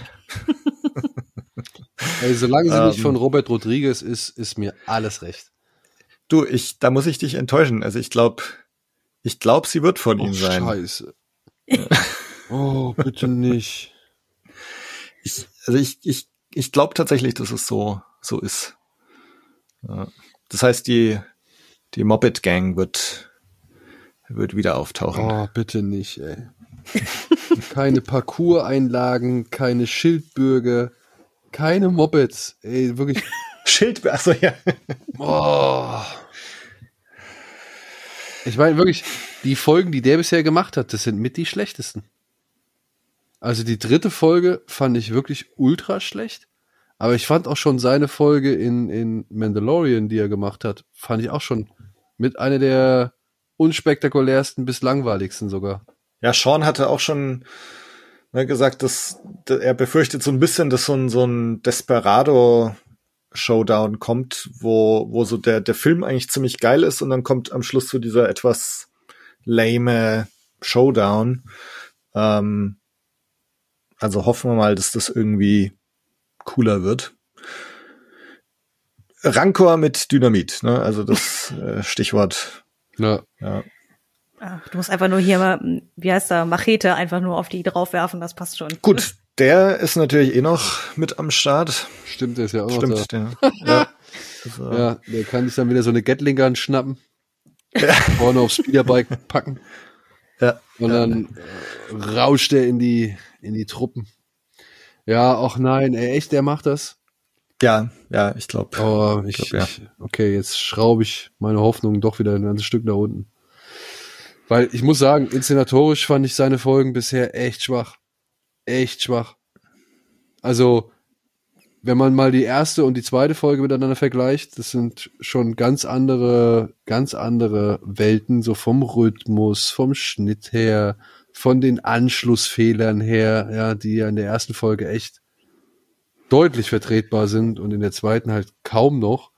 Ja, und ich muss sagen, ja, wenn man das dann anguckt mit der der fünften Folge, Frau, Frau Howard hat Mhm. für mich eine der schlechtesten Folgen der ersten Staffel Mandalorian gemacht. Und jetzt halt mit einer der besten Folgen. Also ich fand schon ihre Folge der zweiten Staffel schon echt ganz gut. Und jetzt die zweite, äh, jetzt die, die Folge, die sie jetzt gemacht hat, dieses Podracer, die Podracer Hommage fand ich echt super. Ich finde auch irgendwie klasse, dass sie immer wieder irgendwie so ein Bild oder einen Moment unterbringt in ihren Sachen, die sie so macht, die an einen Film ihres Vaters erinnern. Und allein dieser, Stimmt, ja, wir hatten diese Apollo 13 Hommage, ne, Genau. in, in ihrer Folge in Mando 2. Ja. und, und dieses Terminator 2 Bild in, in Ja. der Folge, das war auch schon echt cool, so. Also, äh, Hut ab. Bei der ist die Kurve echt nach oben gegangen. So, man sieht ja, wenn man halt irgendwie das öfter macht und wenn man ein bisschen das Gefühl für kriegt und so weiter, dann kann man ja wirklich richtig geile Folgen machen. Ja, oder man merkt halt, mh, du warst vielleicht nie der Beste, der für diese, also die beste Idee für diese ganze Geschichte so, ja. Also, ich muss es einfach sagen, für mich fallen die inszenatorisch, qualitativ, inhaltlich alle ab, die Folgen, die er macht. Wer hat denn, ich, ich überlege gerade schon die ganze Zeit, wer hat denn die zweite gemacht? Das war ein Name, den kannte ich nicht. Das war ein relativ unbekannter Regisseur oder ein Name. Also den hatte ich noch nirgendwo gesehen vorher. Ah, Hm. Aber ich überlege gerade, war das, war Folge zwei nicht von John Favreau in der Regie auch? Und Folge meine drei nicht in von der Regie. schauen wir halt mal schnell nach. Warte Kann mal. Ähm, Wikipedia. Nee, Steph Green war Ah, das Steph beim, Green, bei der okay, zweiten. Steph Green und der Kevin Tancha Tancharoen oder so, der war dann äh. Kapitel 4. Okay, Ja. ja. Okay. Steph Green, ja. Na gut. Dann lassen wir uns mal überraschen, was Robert Rodriguez noch aus dem Hut zaubert. Ähm, ich mein so, der, der Cameo King ist ja Filoni eigentlich, von daher, ähm, vielleicht gibt's dann doch keine Kira, vielleicht gibt's doch keine Bo-Katan. Ähm, nächste Woche sind wir schlauer. Ja, du hast es, glaube ich, schon ganz gut gesagt, so dieses anything that could happen will happen. also man weiß es halt nicht. Ne? Sie haben jetzt gerade so viele Dinge in die Luft geworfen, die man machen könnte. Man weiß es einfach nicht. Ja, vielleicht kommt auch Battle Angel Alita um die Ecke. Ich würde es ihm zutrauen. Ja, also ich wollte gerade sagen, kommt halt was ganz anderes von irg aus irgendeiner Ecke geschossen, so, ne? In ein paar Tagen sind wir schlauer. Die Rangers of the, of the New Republic kommen vorbei und bomben alles Meint weg. ihr, es gibt eine, meint ihr, es gibt eine Post-Credits-Szene? Also hier, ne, so, es wurde jetzt Book of Boba angekündigt. Meint ihr, wir bekommen wieder sowas? Naja, ich denke mal, sie werden, also, wenn sie schon dabei war, ich könnte mir vorstellen, dass sie Ashoka vielleicht anteasen oder so. Ja, ja. Dass sie die dritte Staffel Mando anteasen, ist für mich auch ganz äh, brauchbar. Ja. Und vielleicht sogar schon, aber ich wüsste nicht warum, Boba, äh, Obi-Wan. Obwohl das Hm. eigentlich nichts damit zu tun hat, so. Also, das Ja. haben ja, die haben ja eigentlich keine Berührungspunkte. Nee, das wäre eher so ein Zeitsprung äh, Sprung in der Zeit zurück, ne? Also jetzt, ja, Ja, Ahsoka Endor, oder Mando, Endor wäre auch ein Sprung in der Zeit zurück. Also ich könnte mir Ja. vorstellen, entweder Ashoka oder Mandalorian 3. ja, Mhm. ja. Oder sie, ja, oder sie, die, sie zeigen einen großen Gegenspieler, mit dem man es demnächst zu tun kriegen wird. Thrawn. Ja, zum Beispiel. Wäre vielleicht Ja. auch eine Option, dass man vielleicht irgendwie, keine Ahnung, du siehst so eine weiße Uniform und einen weiß, weißhaarigen Kopf von hinten oder irgendwie sowas, weißt du? Also irgendwie sowas Hm. könnte ich mir auch vorstellen. Der muss doch nicht mal was sagen, aber halt einfach nur, dass man, dass die Fanhirne rotieren, so. Oh, Ja. könnte das sein? Mhm. So ein bisschen wie Thanos in den Avengers-Filmen Ja. früher, dann, ne, wenn mit jeder Post-Credit-Scene mal ein bisschen mehr gezeigt wurde. Aber es Sowas, wäre zumindest konsequent dann. ja, sowas könnte ich Ja. mir gut vorstellen. Schauen wir mal. Dann würde ich sagen, belassen wir es mal hierbei. Ich danke euch ganz herzlich für eure Zeit und fürs Mitmachen. Sehr gerne. Ähm, Ja, sehr gerne. Vielen Dank. Ich bin nach wie vor gespannt, wie es weitergeht und, und freue mich schon auch irgendwie drauf, äh, auch, auch wenn wir jetzt vielleicht recht negativ klangen, aber so, ich, ich glaube, das Kind in mir, ne, wenn man jetzt von den zwei oder drei Herzen spricht, das Kind freut sich irgendwie auf jeden Fall äh, auf nächste Woche. Hm.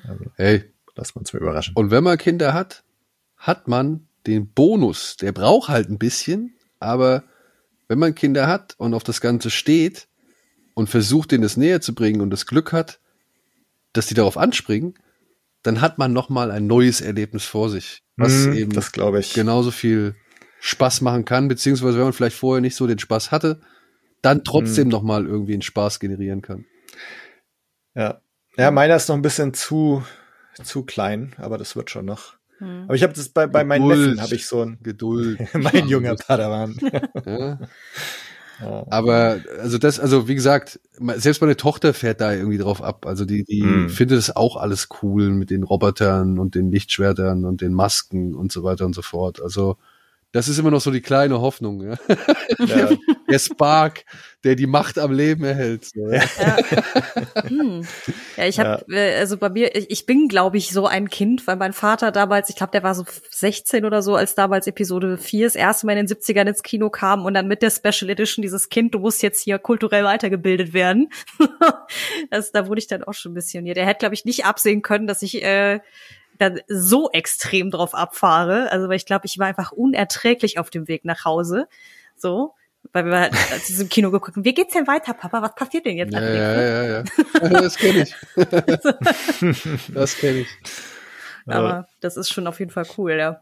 Ich muss schon immer fragen, willst du das wirklich wissen oder willst du das irgendwann mal gucken? Und dann, dann überlegt er mal kurz, ja, nee, eigentlich will ich gucken. Ja, also gut, dann, dann frag mich jetzt nicht, weil ich erzähl's dir auch nicht. Ja. Ja. dann müssen wir es jetzt auch bald gucken. Ich so, ja, wir gucken es bald. Sehr gut. Ja, und ich sag auch mal so, ne? Ja, das mag vielleicht, und das ist so ein bisschen, was man, glaube ich, auch ein bisschen pflegen und noch mehr intensivieren muss. Diese Franchise, diese Marke ist, ist so groß. Wir können uns nur in einem Punkt einig sein. Wir mögen es alle. Aber wir alle haben alle anderen Ansichten, die man nur haben kann, als irgendwer sonst. So. Ja, wir sind uns in einem Punkt einig. Wir mögen das. Oder wir lieben Mhm. das. Wir, wir begeistern uns daran so.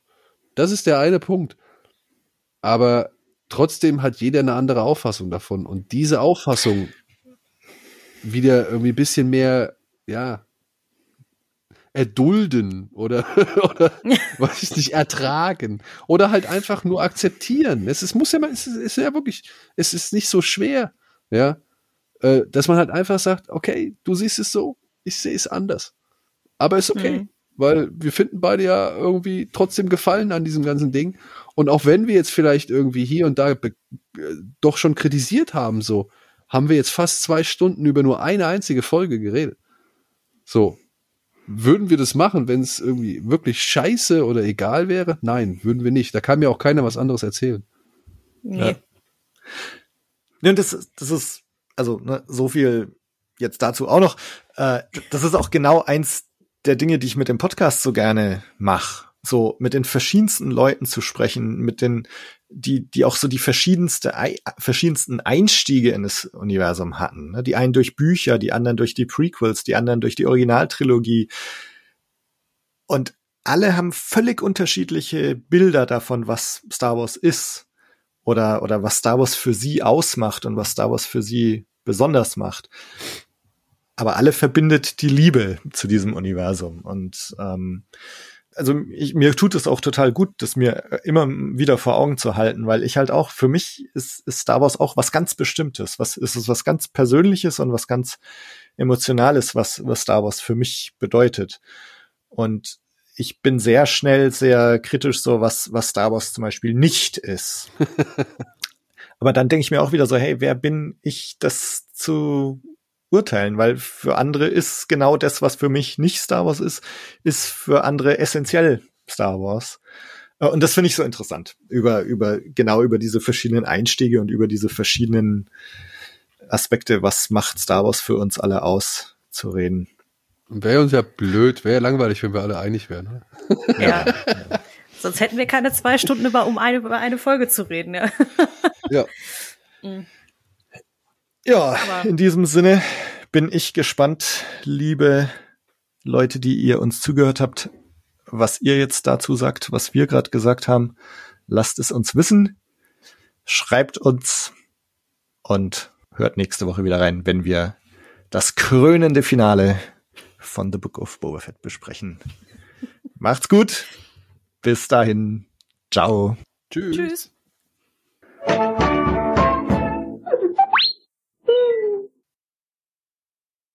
So, jetzt habe ich doch ziemlich abgewürgt.